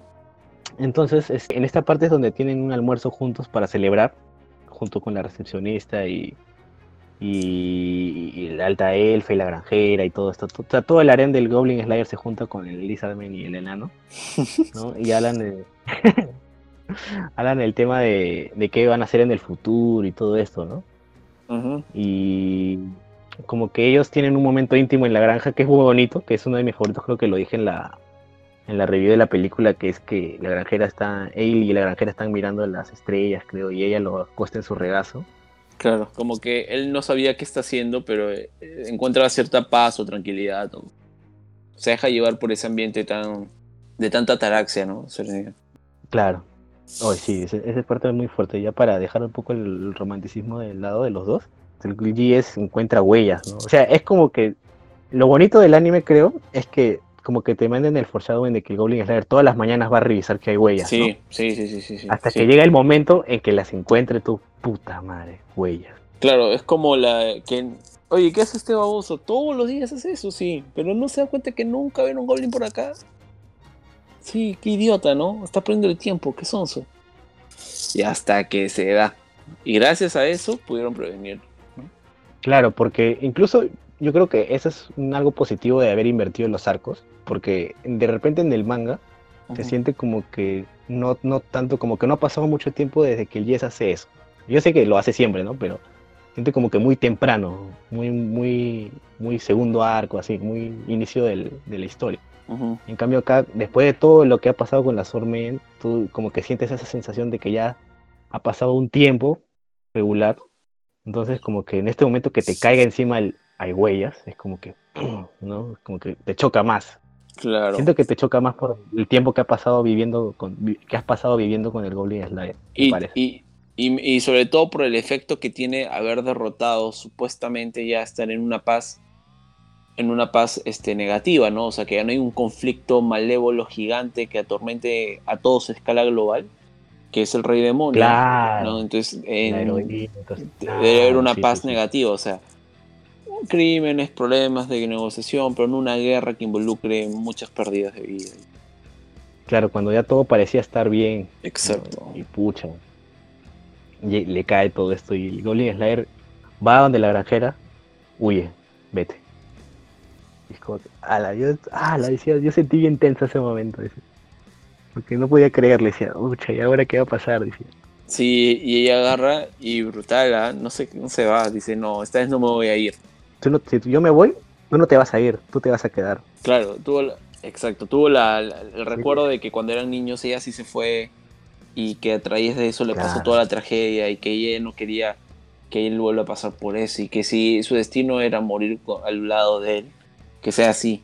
No quería que él pierda otra vez su hogar. ¿no? Ajá, y le dice, bueno, pues si tienes que pelear y morir aquí, pelea, ¿no? O sea, da- da- dalo todo. Y Goblin Slayer agarra, se va al gremio y se mete el orgullo por el ano. Porque de verdad, ¿ah? a él, ahí sí te das cuenta el desarrollo del personaje es muy claro, porque hasta ese momento el, el Goblin Slayer de verdad era muy antisocial, era muy frío, muy mecánico, es bellísima.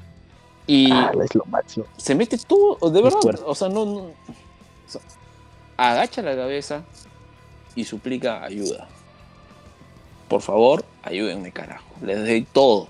No tengo nada, pero les doy todo. No, todo lo que tengo. O sea, ¿Cómo lo toma el pueblo? ¿no? O sea, ¿cómo lo toma el gremio? ¿no? Es como que, Lo ven un poco, un poco cringe, incluso. Un poquito como que. claro, pero al principio, pero yo siento que cuando él mismo les dice de que hay un ejército, que hay más de 100 goblins liderados por un lord, es como que también empiezan a un poco a, a decir, pucha, voy a morir si hago esto. Hacer números, como dicen. Vamos a morir si vamos, algo así, Ajá. ¿no?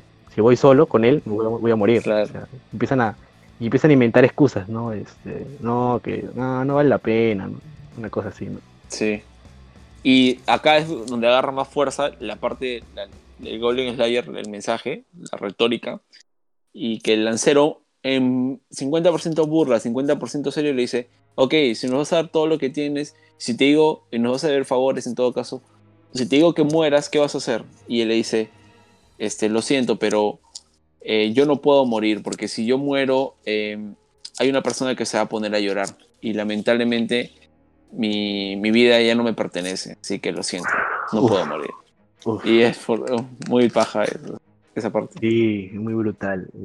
Y, y cabe mencionar que por otro lado están sus amigos, ¿no? Este, la alta elfo como que ve que todos lo rechazan por un principio y Claro, quiere intervenir puteándoles a todos, ¿no? Y el enano, como él solo sabe hacer muy sabio, le dice, no, o sea, si lo haces va a ser peor, vas a empeorar la situación. claro. ¿no? Porque, porque obviamente, ¿no? Si les grita a todos, obviamente no va a hacer que, vayan a ayudarlo, ¿no? Sí, y lo que hacen es, este, todos como que se quedan en shock por las palabras tan, tan, tan serias, tan contundentes, tan al corazón y honestas del Goblin Slayer. Y ya los está persuadiendo a todos, al todo el grupo. Y finalmente aparece lo que mueve, mueve a, como bien decían los dioses, ¿no? Lo que hacen, permiten el ciclo de la aventura, que es fama, eh, gloria, derrotar enemigos fuertes, ¿no? Ese tipo de cosas. Y aparece la waifu, la recepcionista, y pone plata. Pone una moneda de oro por cada goblin que se mate. Entonces ya tenías, uno, la motivación emocional y de, oh, carajo, este tipo nos está pidiendo ayuda de verdad, necesita ayuda. Y también nosotros somos de esta villa y eventualmente vamos a ser atacados. Tenemos que estar ahí. Y la primera, y la primera acción de Lancero que creo que es vital, ¿ah? Porque si Ajá. Lancero no se paraba, Claro. ahí es GG, no, no pasaba nada. Sí, Lancero también bien ahí. Sí, ahí Sí, porque Lancero Se reivindicó como personaje. ahí. Se reivindicó, claro. Porque no vio orto, vio honestidad. Como que puso en estima el orgullo que tiene un, ca- un caballero a hablarle al otro, a otro caballero, un, un aventurero a otro. Y eso para él es, parece que para el lancero es muy importante. ¿No? Y ya. Bueno, Entonces agarra, se ofrece la, la, la alto elfo, el Lizardman, el enano, luego Lancer, la bruja, el Heavy Warrior y la. la- y así comienzan a ofrecerse todos y ya, pues ya está el team. Y luego Claro, el ya. Goblin Slayer. El Goblin Slayer agarra y como están tan de moda, ¿no? Igual que ahorita en Doméstica pone su clase online, ¿no? Masterclass de cómo matar goblins. Masterclass. Y, y les explica todo, pues, les explica todos. Tácticas, este, armas, cómo Puta, moverse, equipamiento. Lo predice al 100% al Lord Goblin. Lo hace basura, hermano. Lo hace- predice al pie de la letra, weón. O sea, Sí. es perfecta su predicción. Ajá. Les hace todo, les dice a todos cómo actuar y todo esto sumado a otras precauciones que nunca se les pasó la cabeza a los aventureros normales, ¿no? Del gremio. Quisieron que confíen más en él y ya posterior en la celebración se notaría sobremanera ¿no? que, que ya todos lo tienen en alta estima el Goblin Slayer, a diferencia del comienzo de la serie. Entonces, eso es Claro. brutal. Ajá. Y también, eh, lo- haciendo mención a lo que tú dices, es, brut- es muy bueno porque vuelve a remarcarse esta ideología del Goblin Slayer de que tiene, de que llegó un punto él en que su vida vas a hacer matar goblins y disfrutarlo, pero no solo eso, sino que él comienza a tener cierta empatía, pero en un sentido de odio por los goblins, o sea, sabe cómo son ellos, sabe cómo piensan. Es más, tal vez no hay una diferencia entre un goblin y él, entre él y los goblins, ¿no? Sí. en el sentido de la violencia, en el sentido de la venganza, en el sentido de ese tipo de cosas. Pero bueno, nuestro Goblin Slayer cambia con conocer a los personajes, a sus amigos. Pero sí, o sea, lo predice totalmente, lo predice totalmente. Incluso, incluso, hay una parte del Lord Goblin que le dice a la sacerdote, no le dice, lo piensan, porque la, la lengua del, de, de, de Lord Goblin es ininteligible, o sea, no se puede entender. Entonces le dice a la, algo como que, ya, ya me acordé, te atravesaré con una estaca por el trasero hasta que te salga por la boca. Es lo que lo piensa a la, a la sacerdotisa, ¿no? Porque cuando le hace el, el doble protection y lo está aplastando, y el Goblin Slayer le dice, no, no lo voy a permitir. Y le comienza, el Goblin Slayer le dice respuestas como si supiese qué está diciendo y pensando el Lord Goblin, pero en realidad no. Lo que te está diciendo el, el autor es, el storytelling te dice, mira cómo el Goblin Slayer es tan pro cazando goblins, ¿no? Cabe, obviamente es el Goblin Slayer, pero que ha llegado a tal nivel de, de predicción que, puff, o sea, básicamente supera al, al Goblin Slayer en la plani- planificación de la batalla. Ahora, yo creo que, como bien has mencionado, el Goblin, el Goblin Lord, el Lord Goblin, gana mucho cuando le mues- muestra sus inner thoughts, sobre todo, ¿no?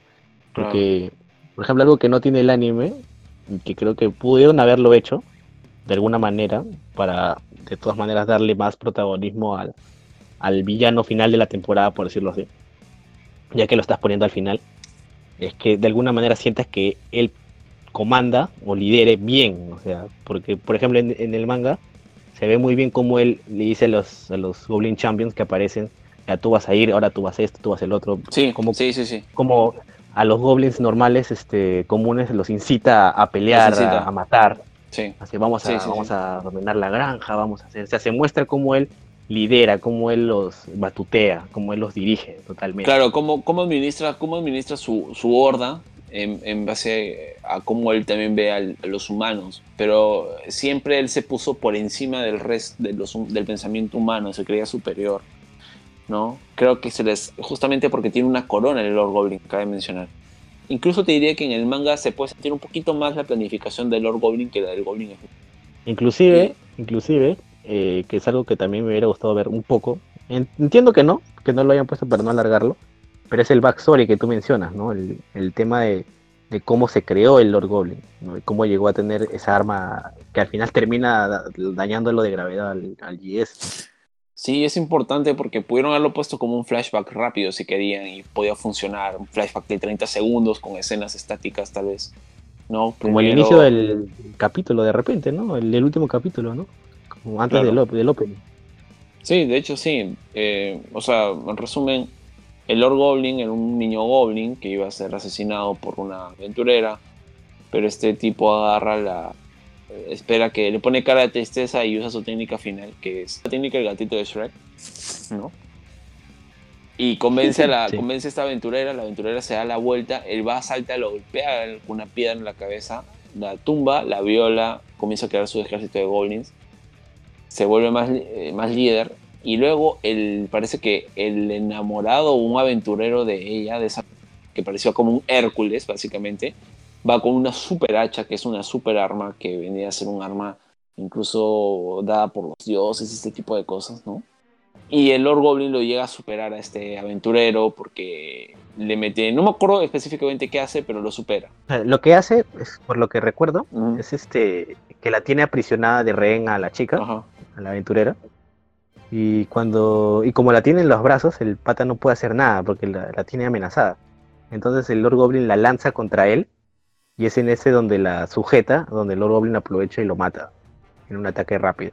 Ah. Porque la recibe, recibe el cuerpo de la chica que estaba todo hecho concha, violada hasta, hasta el- hasta culo, a peso muerto. Ajá.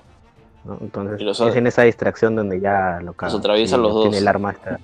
Ajá, sí, sí, sí, exactamente. Ahora que me has hecho acordar, sí, los atraviesa los dos. Por la espalda de la chica, o sea. Súper así desgraciado el, el ¿no? El. Sí, desgraciadísimo. Tal vez, pese a que es bastante violento lo que describimos, hubiese estado bueno que esté en el anime, la verdad. Porque Sí, porque le da fuerza a la, a la imagen del Lord Goblin, no solo queda como un Goblin que el YS violó nomás. igual este me gustó mucho, por ejemplo, cómo aparece la, la sacerdotisa, los paneles del Lord Goblin sufriendo aplastamiento de la doble protection, Ah, de eso no tengo queja, eso está muy bien hecho, eso está bien. que el Goblin Slayer sabía que no iba a poder ganarle en el uno contra uno. lo sabía. Por eso su plan era usar al- el- a, la, a la sacerdotisa. Y qué más prueba de confianza de parte del Goblin Slayer para la sacerdotisa que le deja básicamente ser la que carrea la, la estrella de esta, todo este plan, ¿no? de esta jugada. También otra cosa es que cuando usan los escudos humanos, son, eran 10 personas, según la novela ligera específica que son No, ¿eh? 10 personas y son niños, niñas y mujeres como que adolescentes. O sea, había niños, niñas y mujeres adolescentes. Obviamente desnudos, heridos y todo. Esa imagen se pasa por alto porque ya la hemos visto varias veces nosotros, pero Ajá. digamos que en un primer momento que la ves dices, what the fuck, ¿no? Sí. Ahora, era es- esa parte sí se lo planifica muy bien el Lord Goblin. Y lo, incluso lo, en los Inner Thoughts dice, ¿no? Eh, la debilidad humana está en su preocupación por los otros. En cambio, nosotros eso Claro. no nos interesa, ¿no? Solo nos interesa sobrevivir y seguir avanzando como goblins. Que es muy lógico y tiene razón. Ajá, y si se muere uno, pucha, genero otro, pues no me importa. Así tal cual. Y, y, y Claro. nada, también me acuerdo que Comanda, por ejemplo, tiene varios patrones de ataque el Lord Goblin. Manda los, a los goblins normales, manda scouts goblins, manda goblins, los jinete, claro, con lobos. manda goblins arqueros, Creo que goblins normal, la última línea de defensa eran los champions, los creo. pues. goblin champion que eran como cuatro. Y hubieron bajas humanas, sí, pero no muchas, ¿no? Y finalmente con la celebración que se hace, se señala que se hace esta celebración no solo en aras de eh, la, la- la victoria como tal, ¿no? Sino celebrar también por los caídos, una cosa así. Sí, que son más de lo que muestra el anime. Sí, son más de los que se muestra el anime, de hecho. En el anime parece que son dos o tres. Claro, por eso digo que el, anime se pudo tomar la libertad, o sea, porque en el manga tampoco es que haya mucha gente, ¿no? pero se pudo tomar la libertad de hacerlo con más cosas, poner más escenas de acción, pues, ¿no? Para que sea más vistoso, más visual Claro. sobre todo, ¿no? Claro, ahí debe ser visualmente orgásmico, la verdad. O sea, agarrar como que ver el juego de tronos, la batalla de los bastardos. Ah, algo así. No mentira, no tanto Algo, así, algo- pero, O sea, claro. pero claro, o sea, muchas escenas épicas. Exacto. Claro, claro. O sea, no algo así, pero al menos algo parecido, pues, ¿no? Como para que sea más épico. Porque al final lo que importa realmente es Claro. la. Por eso no hay que, no tenemos tantas quejas, es la el enfrentamiento entre el Goblin Slayer y el Lord Goblin y la sacerdotisa, ¿no? Creo que es lo, lo que termina valiendo, teniendo el peso del, del, del capítulo y del arco. ¿no? Pero, pucha, sí, dentro de todo, la parte, por ejemplo, la, la sacerdotisa sí, o sea, se la, se la juega brutalmente. Le da más coherencia al desarrollo del personaje de la sacerdotisa porque se le ve como mucha confianza, no duda en ningún momento, entra con todo, eh, buen timing, buena precisión, buena estrategia, buena táctica, tomando iniciativa, tomando también la responsabilidad de toda la misión, básicamente. Pero nuevamente vemos diezmada su confianza porque en, en la novela ligera y en el manga, después de esto ocurre lo del Watertown, ¿no? Que la muerden y tal. Pero a pesar de eso y comer su helado y matarse el lerorerororo, vuelve a resurgir su confianza y, y vuelve a embestir. Entonces, creo que me gusta más cómo queda en esta estructura del anime, ¿no? La sacerdotisa, que lo que pasa en- comúnmente en el manga o en la novela ligera. Que al final sí se siente que se vuelve a, re- a repuntar, ¿no? Y a, y a subir su autoestima y quiere seguir siendo aventura e insistir con el Goblin Slayer. Pero acá queda más como que cierra mejor, ¿verdad? O sea, son formatos, son formatos. Creo que ah, todos son disfrutables a su modo, ¿no? Pero para fines de, de anime, creo que me- me- como tú bien has dicho y acoto y suscribo, es que el orden la alteración de los arcos ha sido en beneficio de la narrativa. En este, en este caso. Muy bien. Pero ahora, terminando ya todo este arco del Lord Goblin, o sea, el Goblin Slayer está dejando ya de, de ser antisocial, sino ya básicamente puede confiar en las personas, de su gremio al menos, pues, ¿no? Claro, por así decirlo, el Goblin Slayer es- está dejando de ser Goblin y está volviendo a ser más humano.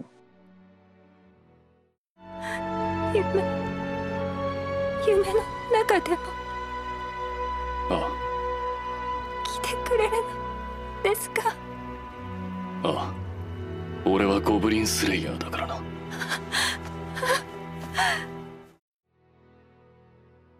A ver, a modo de conclusión, Campus, a ver qué nos puedes decir para cerrar la review de este, de este buen capítulo. Me ha gustado. El Goblin Me ha Slayer. gustado, no sé tú qué opinas, Sí. pero hemos abordado todos los arquitos que se, abarcan en el anime, pero dando detallitos que no, no- yo no sabía, al menos. Ay, me ha, al menos me ha dado ganas de, leer la novela, la novela ligera.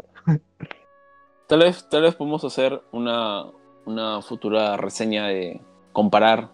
no mentira. Estaba pensando en comparar la. Tú lees el, el- leemos el manga, ¿no? Y comparamos el arco del Goblin Paladín con La la película. película, pero no. no mentira. Sería igual que Rant. Sería puro hacer Rant. Bueno, es que sí, sí, sería cerrar. Sería, pero Sí. cuando termine el arco en el manga, de repente lo podemos analizar, eso sí. Ah, claro, claro. Eso sí, estaría bueno. Todavía, todavía no termina el. Está, está en, en ascenso todavía. Ah, ok. Igual, este, nada, recomendar a todos, eh, si quieren leer una novela ligera buena, lean Goblin Slayer, pónganse el día. O en tal caso esperen a que salga la segunda temporada, anuncien la segunda temporada, pero... Sí, pues, ¿no? Y de hecho, yo estoy al día, eh, no estoy al día en la última novela ligera porque creo que están en el volumen 11, yo me quedé en el volumen 7, 8. Y sí, hay una edición bastante interesante de personajes. Los villanos escalan un poco más la dificultad. El Goblin Slayer se amplía mucho más su lore. Eh, y ahí está. Ahí está, ahí está ¿Se metiendo- mantiene la calidad? Sí, se mantiene la calidad. Porque tú podrías decir, pero la heroína ya venció al rey demonio, ahora qué queda, pues, ¿no? Pero por eso te pregunto. Ah, ahí está, pues. No, sí, sí, sí, sí, sí, ahí, ahí, ahí. Puedo spoilear, pero No, no. no, hay, no spoilees a la gente. hay cosas muy buenas. No, no, no, sí, sí, sí, sí, sí, está, está muy bueno, está muy bueno. En tal caso, si no hay anime, no se demoran mucho en sacar el anime, ¿no? Pueden leer, estar pendientes eh, mensualmente con el manga y van a estar al día de eso y va a estar muy bueno. Claro, claro. Eh, yo a modo de conclusión, eh, debo decirte que eh, de repente vi el anime con bajas expectativas, quizás, pero mi, mi- mi conclusión final es que no está mal el anime, no es malo, como malo como tal, sino que lo, que lo malo que puedes decir que es, viene porque pudo ser muchísimo, muchísimo mejor. Claro, de lo bueno que han sido tus experiencias como lector del manga. Claro, o sea, es como que tú, tú tenías una gran, un gran potencial de hacer algo increíble, una historia brutal, pero no lo hiciste. Y ahí es, ahí es donde recae lo malo, porque el, el anime no es malo en sí. O sea, no me ha parecido malo y como te digo, ha tenido decisiones acertadas. Con que la segunda temporada lo, le den lo que merece, o sea, que le pongan el dinero que tengan que ponerle, yo feliz, ¿no? Y además nadie le pide que sea una calidad súper OP millonaria, ¿no? Con que tenga la misma calidad al menos que, que. Recero, aunque sea, yo creo que estaría bien, pues, ¿no? Y sobre todo el tema de la música y, y la ambientación, mezcla de sonido, el mix, como dices tú. ¿no? Nada, a ver, para cerrar, Campos, ¿alguna recomendación final que quieras hacerle a, a la audiencia para cerrar el programa? Eh, creo que nunca he recomendado Osayu, Oyasumi Pum Pum acá en el, canal, en el canal. Es un manga, un seinen muy bueno, chequenlo. Si quieren algo tipo Goblin Slayer y no han visto Berserk, no sé quién están esperando. Vayan, vean Berserk. Comiencen con las tres películas tal vez si no son tan de formato manga. Y este creo que se viene también un anime recomendado que se viene para la siguiente temporada que he visto que está bueno, se llama High School of of, Mar- of the God of Martial Arts, algo así, que también es un manga. Me leí los Ah, dos sí, primeros números y no me gusta el diseño del prota, me parece súper clásico, muy básico. Pero vi que las peleas me llamaron la atención, me parecieron muy buenas, la verdad. No top tier, pero me están entretenidas, eso sí. Bueno, por mi parte, yo solo he, visto en esta semana este, una película que se llama A Silent Voice, una voz silenciosa. Koe no Eh. Ajá, creo que sí, en japonés se, se llama así. Está en Netflix, yo la he visto en Netflix. Sí, Y me Katachi. muy bonita, muy interesante los tópicos que toman y la manera de mostrártelo y ejecutarlo, porque toca temas muy complicados que son, uno, el bullying, y dos, el tema de las personas que no son sordas, ¿no? Y el tema de la importancia de aprender lenguaje de señas. Eh. Creo que eso mezclado con el- la forma de mostrártelo y narrarlo y la historia, Y la madurez, y el tema de la madurez. la madurez, la amistad y uf, el suicidio. O sea, tienes ahí un combo súper complejo y completo y que está bien narrado. Así que Sí, si no han visto esa película, porque creo que es conocida, o sea, ya la gente lo Sí, sí. cuál es. Como que lo que pasa es que primero salió esta de Kimi no Nawa, Kimi no Nawa, ajá, de Your Name. en ese- de Makoto Shinkai, y luego la que al año siguiente vino, dos años después vino la de Koe no Katachi. Particularmente Ujú. las dos me gustan, no es por comparar una con otra. El estilo de animación, ambos son super producciones, visualmente son geniales. Sí, son joyas. No, no, no, no tienen nada que ver, nada que ver una con la otra, o sea, propuestas distintas.